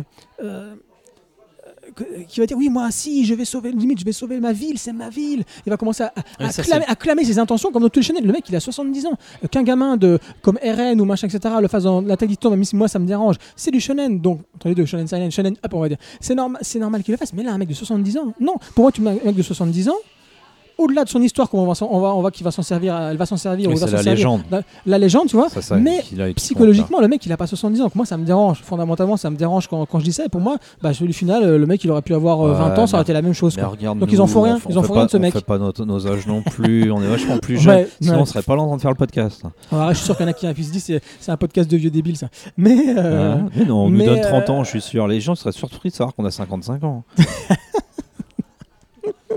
euh, n'importe quoi Ouais, Vous 53 êtes- pour êtes- toi. Voilà, vous êtes des petits, des petits jeunes. Des- ouais. Ouais. Euh, donc au final, moi, qu'est-ce que j'ai aimé euh, dans, dans ce manga? J'ai j'ai aimé son changement de ton, comme je viens de dire, au milieu du ton, on part vers quelque chose de beaucoup plus sérieux après, où effectivement ça, ça sent le Arakawa, on est d'accord. Euh, j'ai aimé le combat, justement, qui est au milieu de tome avec un samouraï, Ouais. enfin une espèce de samouraï, on sait pas d'où il vient, sur de la flotte, le mec, mais bon, pourquoi pas. Le combat extrêmement bien, très martial, extrêmement bien découpé. Oui, à un moment donné, t'as un, t'as un espèce de samouraï qui récupère une épée. Hein? Non, on est d'accord, mais il- enfin, je vais pas dire de quoi il sort, mais ouais. Et il arrive, tac tac, t'as une espèce de, de, de combat qui Du est- coup, qui il est- sort, il sort de la flotte. c'est- lié, c'est lié à ça. Mais il- qui est extrêmement, extrêmement lisible, extrêmement bien découpé. Moi, je trouve ça, euh, voilà, c'est à souligner. Et le final dont j'ai parlé, qui est, voilà, pour moi, qui, qui pourrait donner envie de lire à ceux qui ont adhéré, euh, qui aiment le personnage et, euh, et qui ont envie de, de- comment dirais-je, qui adhèrent à l'univers, ce qui n'est pas mon cas. Mais c'est vrai que l'intrigue, l'intrigue de l'intrigue finale et les, motivations du vilain à la fin, parce qu'au début, quand même, quand tu découvres le vilain, euh, quand ils ont leur premier combat, leur premier combat qui arrive très tôt dans, le tome. euh, il le laisse en vie, donc il, euh, Grim, donc le méchant, gagne. Il laisse en vie Hans, voilà, et en gros il lui dit Oh, tu n'es pas encore assez fort pour moi. Je vais attendre que tu, que tu, oh, à notre prochaine rencontre pour, en gros, puis le temps, je vais te laisser le temps que tu sois devenu plus fort pour qu'on combatte à nouveau, tu vois. Mais combien de fois Voilà, là, ça c'est Oui, une pure shonen, tu vois ce que je veux dire Le mec, le il a et la souris. 70 ans, quoi. Ah oui, mais c'est. Non, c'est pas possible, c'est pas Ah, possible, les gars. Alors moi c'est Oui, ce mais que il a la je me suis... non non je hein, me suis au début je me Ah suis dit la même chose vrai. que Stan. Mais Faut ensuite sur le coup c'est il lui dit ça mais il lui dit mais mais pour que tu sois plus fort je vais te laisser un petit quelque chose et c'est là où c'est intéressant et surtout que c'est quand tu vois ça et c'est même ce qui va lui arriver par la suite avec l'histoire de ce samouraï et compagnie qui amène le le, le, le- ce petit truc et là tu dis en fait mais c'est quoi ce petit quelque chose qu'il lui a laissé et là tu te dis oh putain ça sent mauvais C'est le cas de le dire. On dira pas pourquoi, lisez-le. Mais maintenant, en vous en entendant parler, vous voyez, moi ça me fait pas plus aimer, ça me donne pas envie plus de continuer que ça. Mais c'est marrant, dans notre échange à tous les trois, c'est vrai que c'est du pur Full Metal Alchemist, t'as raison. C'est vraiment, on sent vraiment là, en ce moment, même si c'est pas lui qui a écrit le scénario. Du, du Full Metal Alchemist like. C'est ça.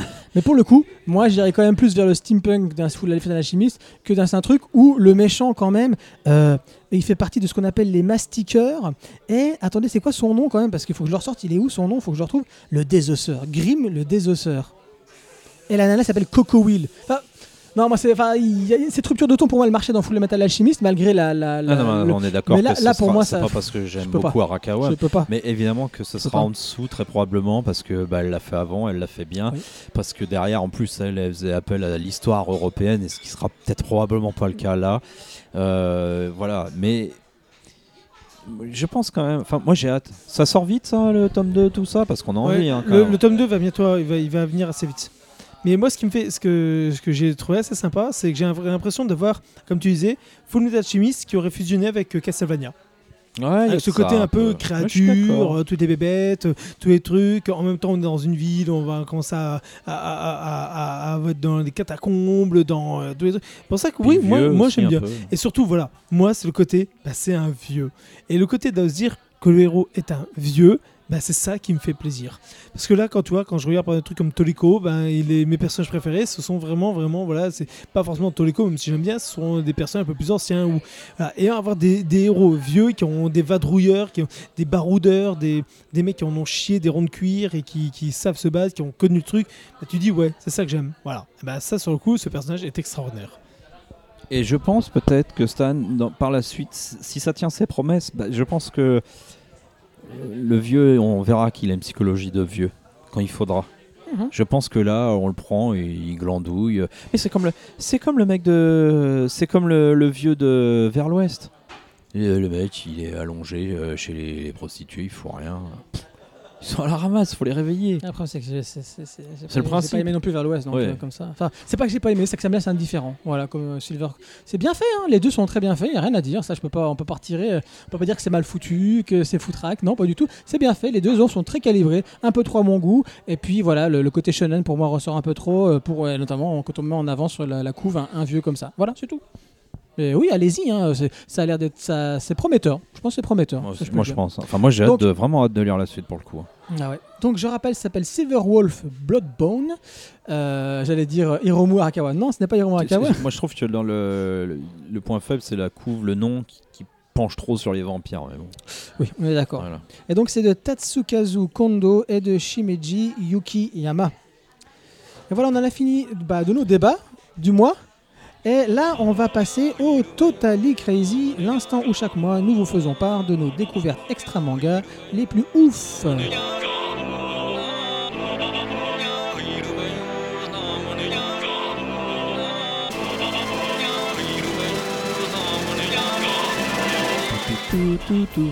Et on va commencer par bah, Kino, qui va nous parler de mémoire au pluriel, mémoire d'un yakuza de Saga Junichi. C'est un Voilà. roman.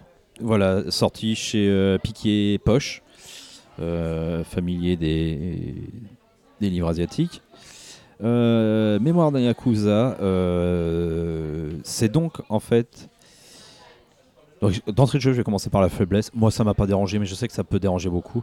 C'est un médecin qui a recueilli les mémoires d'un yakuza. Donc la faiblesse, c'est que c'est de la retranscription, c'est pas la personne directe. Voilà, ça peut gêner beaucoup de personnes. Moi, je m'en foutais complètement quand je l'ai lu, parce que je l'ai lu il y a un, petit moment déjà. Mais je m'en foutais complètement. Euh, moi, ça m'a pas gâché le plaisir. Euh, je sais qu'il y en a certains qui diront, ah, c'est jamais aussi direct que. Bon, bah, c'est certain. Euh, on... Une histoire qui se déroule d'à peu près euh, 1910 à 1970 au Japon. C'est dire si on couvrait une période très importante, pleine de bouleversements, surtout, enfin déjà dans tous les pays, mais surtout au Japon quand même, parce que je veux dire, à l'aune de cette époque-là, on est quand même limite encore à l'ère médiévale. J'exagère, mais un petit peu. Euh, c'est- on va démarrer avec ce yakuza euh, qui s'appelle euh, Ijishi Eiji, euh, gamin, hein, quasiment euh, pré-ado-ado, euh, qui va se retrouver à travailler avec les dockers et qui va donc fréquenter une salle de jeu et qui va devenir, parce que les, les yakuza, les, oui, enfin les, yakuza sont, à la- les tenants des jeux à l'époque. Des fois, on a, je veux pas minimiser hein, ce qu'ils sont et l'horreur de certaines choses qu'ils peuvent faire, mais des fois, on a tendance à les comparer à la mafia parce qu'on dit que c'est une mafia. C'est pas Ouais, tout à fait la même chose. Mhm. Et y compris les mafias, ont toujours, il faut toujours distinguer deux époques, de l'avant et l'après euh, arrivée des drogues dures qui ont vraiment changé les, les manières d'être et, et leur implication sociale. Hein, parce que là, on voit combien un clan de euh, a une fonction dans la vie sociale d'un quartier, euh, au-delà de- du fait de tenir les jeux qui sont quand même illégaux, mais de, de protection aussi, d'aide. euh, bon, il y a toujours des contreparties, on est d'accord. Ce qui est intéressant en fait ici, c'est qu'on se retrouve du coup pas du tout avec un récit de mafia type euh, gangster, ascension, machin et tout. Non, on se retrouve surtout avec le, récit de la vie d'un homme, qui va de, qui est un gamin, qui va devenir un homme euh, avec son parcours. Alors effectivement de yakuza, de joueur, euh, de joueur professionnel et compagnie, mais aussi ses valeurs. Alors ses valeurs de son clan, de yakuza, mais les siennes qu'il va développer et comment il va. co- co- comment il va se, constituer, se, faire dans sa vie, dans un milieu, et aussi, moi, il y a une thématique que j'aime beaucoup, c'est le rapport à la répression, qui est très très forte. On va voir euh, com- comment elle est importante dans sa vie, quand il se retrouve emprisonné, comment c'est très très dur, comment parfois il est compliqué de voir les limites morales entre euh, un clan de Yakuza qui par moments peut faire quand même des bonnes choses pour son quartier et une, répression qui est très très très dure. Un peu, euh, s'il faut rapprocher d'un manga, on pourrait faire un peu style, je cherche son nom, Rainbow, voilà, ce genre de choses comme ça, milieu carcéral très dur. Euh, on va aussi voir son parcours euh, tragique euh, à travers son amour des femmes, parce que ça, ça va vraiment égrener sa vie, avoir une importance. hein, Il se retrouve enfermé, c'est pas pour rien non plus des fois. Donc, moi, je vous le conseille parce que il y a deux points forts. C'est ce, je, le dis, c'est ce, c'est ce développement personnel. Et c'est euh, bah, c'est tout ce qu'on va apprendre de la société japonaise en pleine mutation, parce que on va avoir euh, l'invasion de la Corée, on va avoir la Seconde Guerre mondiale, le tremblement de Tokyo de 23, euh, et puis c'est jusque à euh, la tranche de vie quotidienne des quartiers, de comment, enfin, les bateaux clandestins où font les jeux, les matériaux de construction. Parce que nous, enfin, nous, on est déjà dans le dur, mais eux, c'est pas le cas, quoi. Par exemple, vous voyez ce genre de petits détails tout bêtes, mais vraiment intéressant. C'est un livre qui fait. Attendez, je, regarde combien de pages il fait. Il doit faire un peu moins de 400 pages, c'est ça? Ça se lit vraiment très très facilement, très très rapidement, parce que c'est extrêmement prenant. C'est un récit euh, bah voilà, d'une traite hein, sur le parcours du gars, c'est chronologique et ça prend, quoi. Vraiment. Mémoire? D'un Yakuza, quoi. Numéro d'un Yakuza. Avec une belle couve d'une femme tatouée de dos. euh, Et là, ce qui est marrant, c'est que tu me donnes une, une transition toute faite quand tu me parlais des matériaux utilisés Mais je sais bien. à l'époque. Parce que donc moi, dans mon Totally Crazy, euh, je vais vous parler de, des deux expositions qui ont... enfin, il n'en reste plus qu'une maintenant, malheureusement. La première s'est terminée le 8, euh, qui ont lieu euh, au Centre Pompidou à Metz. Euh, la première qui s'appelle euh. Alors Japanness euh, qui vous parle de quoi? Qui vous parle de l'architecture depuis 1945 jusqu'à nos jours? Euh, entre les projets euh, donc des, qui sont restés peut-être au stade embryonnaire, donc on a vraiment les maquettes d'époque qui sont ramenées, quoi avec des constructions tout en bois euh, pour reconstruire Tokyo, enfin des trucs, des trucs vraiment, encore Nagasaki, Hiroshima. Donc on voit tous ces tous ces endroits qui ont- été dévastés par certaines vidéos. On voit comment ils ont projeté de reconstruire ces villes-là. Donc c'est ce que nous propose ce petit- cette petite exposition qui est au premier, enfin qui est au premier étage, qui est au rez-de-chaussée euh, du centre Pompidou. Euh, donc comme je vous dis, ça parle de 1945 avec euh, donc le- le- l'empereur Showa.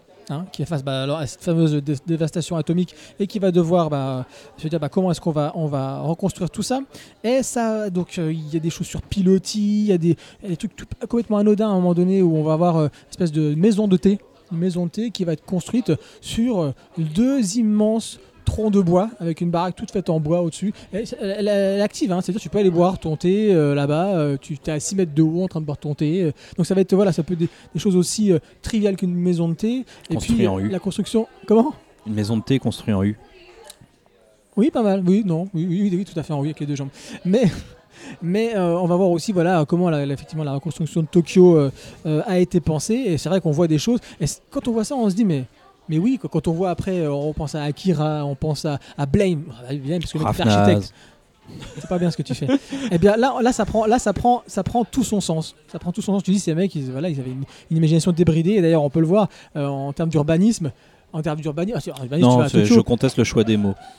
en, ter- en- en termes d'urbanisme, c'est vrai que tu peux trouver euh, une baraque d'un style, enfin d'un style, un architecte qui a fait ça puis l'autre qui va en espèce de cube, chaque pièce est une cube, un autre euh, en, en- pas en triangle mais presque, tu vois. Donc c'est vrai qu'il n'y a pas d'homogénéité au niveau de l'urbanisme, ça, au, au niveau, au niveau de, de- de certaines villes au Japon. C'est pour le qui coup- construisent petit. Ouais, c'est ça, c'est ça. Il faut optimiser. Il faut optimiser. Il y a le boom démographique, comme on le sait. Ils sont quand même 100 millions. hein. Et euh, voilà, il faut, il faut, euh, il faut faire habiter tout le monde. Donc ça, c'était la première expo. Euh, je vous conseille de prendre un guide. Moi, je l'ai faite sans guide. Euh, malheureusement, c'était un peu trop tard dans la journée. c'est des guides audio euh, Non, non, non, c'est un guide, un un mec. guide physique. Malheureusement, c'était pas à la bonne heure, donc j'ai pas pu en bénéficier. C'est dommage parce que je, voilà, ça aurait été quand même plus, à mon avis, euh, je serais sorti avec un peu plus de, de choses à vous, à vous dire notamment. Et puis la deuxième exposition qui est au troisième et deuxième étage, et je précise bien troisième et deuxième étage. Il faut commencer par le troisième. C'est une exposition qui s'appelle Japanorama. Où là on parle de, on part en, en 1960 et on parle de la réaction euh, des Japonais par rapport à la pop art euh, américaine. Donc on a ça. On va voir comment eux s'en ont inspiré, comment est-ce qu'ensuite ils se la sont appropriés dans les 70, et après on va arriver dans les années 90, où là on va avoir le, on va dire, euh, c'est du post-néo-pop art on va dire, où là vraiment on a des auteurs qui vont se penser sur le phénomène otaku. Donc on va voir par exemple des villes complètement reconstituées avec des rats qui dominent ces villes-là, mais on a l'impression que c'est des vrais rats qu'ils ont empaillés et qui vont euh, habiller comme un Pikachu. Toi, tu auras des œuvres complètement. Après, il faut aimer le, le- le contemporain en termes d'art, mais bon, moi qui ne suis pas très réceptif à ce genre d'art, pour moi ça, a marché. Alors, euh, pour mon Total Crazy, j'en ai trouvé un, et ce qui va étonner tout le monde, c'est qu'effectivement, voilà, je l'ai trouvé, et euh, en avance, genre, à peu près 30 secondes avant que vous me donniez le micro. Alors, j'ai deux minutes. Euh, mon Total Crazy est simple, c'est un éditeur. C'est Manabook. Manabook, c'est un, c'est une édition qui est sur tout ce qui est livre d'illustration, mais en même temps, ce style un peu encyclopédie, style un peu comme Hero Historia chez euh, Soleil, donc sur Zelda. Et là, ils ont effectivement sorti sur euh, euh, Final Fantasy, sur là, j'en ai, je viens de prendre, je viens de recevoir il y a pas longtemps le Fallout, il est magnifique. Il y a le Deus, Deus Ex Machina qui va, qui va aussi sortir en BD et autres, et c'est magnifique. Manabook, c'est le parfait euh, mélange entre l'artbook et le livre, le- le- l'encyclopédie. C'est le, parfait mélange entre les deux. Je vous, le, les garantis. Au prix, certes pour certains 40 balles ça fait un peu cher, mais très sincèrement, vu la qualité et ce qu'il y a dedans, ça les vaut vraiment à fond les baloches. Je vous le conseille vivement et il faut savoir que c'est le patron de Kiun qui est à la tête de ça. Eh oui, il a créé ça pour le faire et c'est pour ça que Il suffisait de dire ça seulement. voilà. Et c'est pour ça que oui, oui, c'est du très très bon. Manabook, je vous les conseille. Moi, je suis tombé amoureux de l'édition. Euh, je m'en prends pour moi et vraiment régulièrement. Et ils sortent de très très belles choses et vraiment de très belles choses qui vont arriver. Et c'est ainsi que le rideau du Harukia Full Manga Café se referme en espérant vous retrouver le mois prochain pour plus de manga, de manhwa et de global manga. Si vous aimez le podcast, n'oubliez pas de nous écouter et de vous abonner sur SoundCloud, A priori, iTunes. tu sais, s'ils arrivent là, c'est qu'ils nous ont écoutés. hein. Oui, c'est pour ça que je dis à chaque fois, c'est merci. Euh, merci de le relever enfin Au après, après 11 10 numéros. émissions. 11 Voilà. Et si vous aimez le podcast, n'oubliez pas. 12 De quoi? Ouais, non, Non, c'est- onze. c'est 10, c'est 10, enfin, sans écouter les, sans, sans les hors-séries. N'hésitez pas aussi à nous faire part de vos critiques et recommandations sur le Facebook d'Arokia, le Twitter, l'Instagram bien sûr, et surtout sur le mail arokiacafé tout attaché at gmail.com.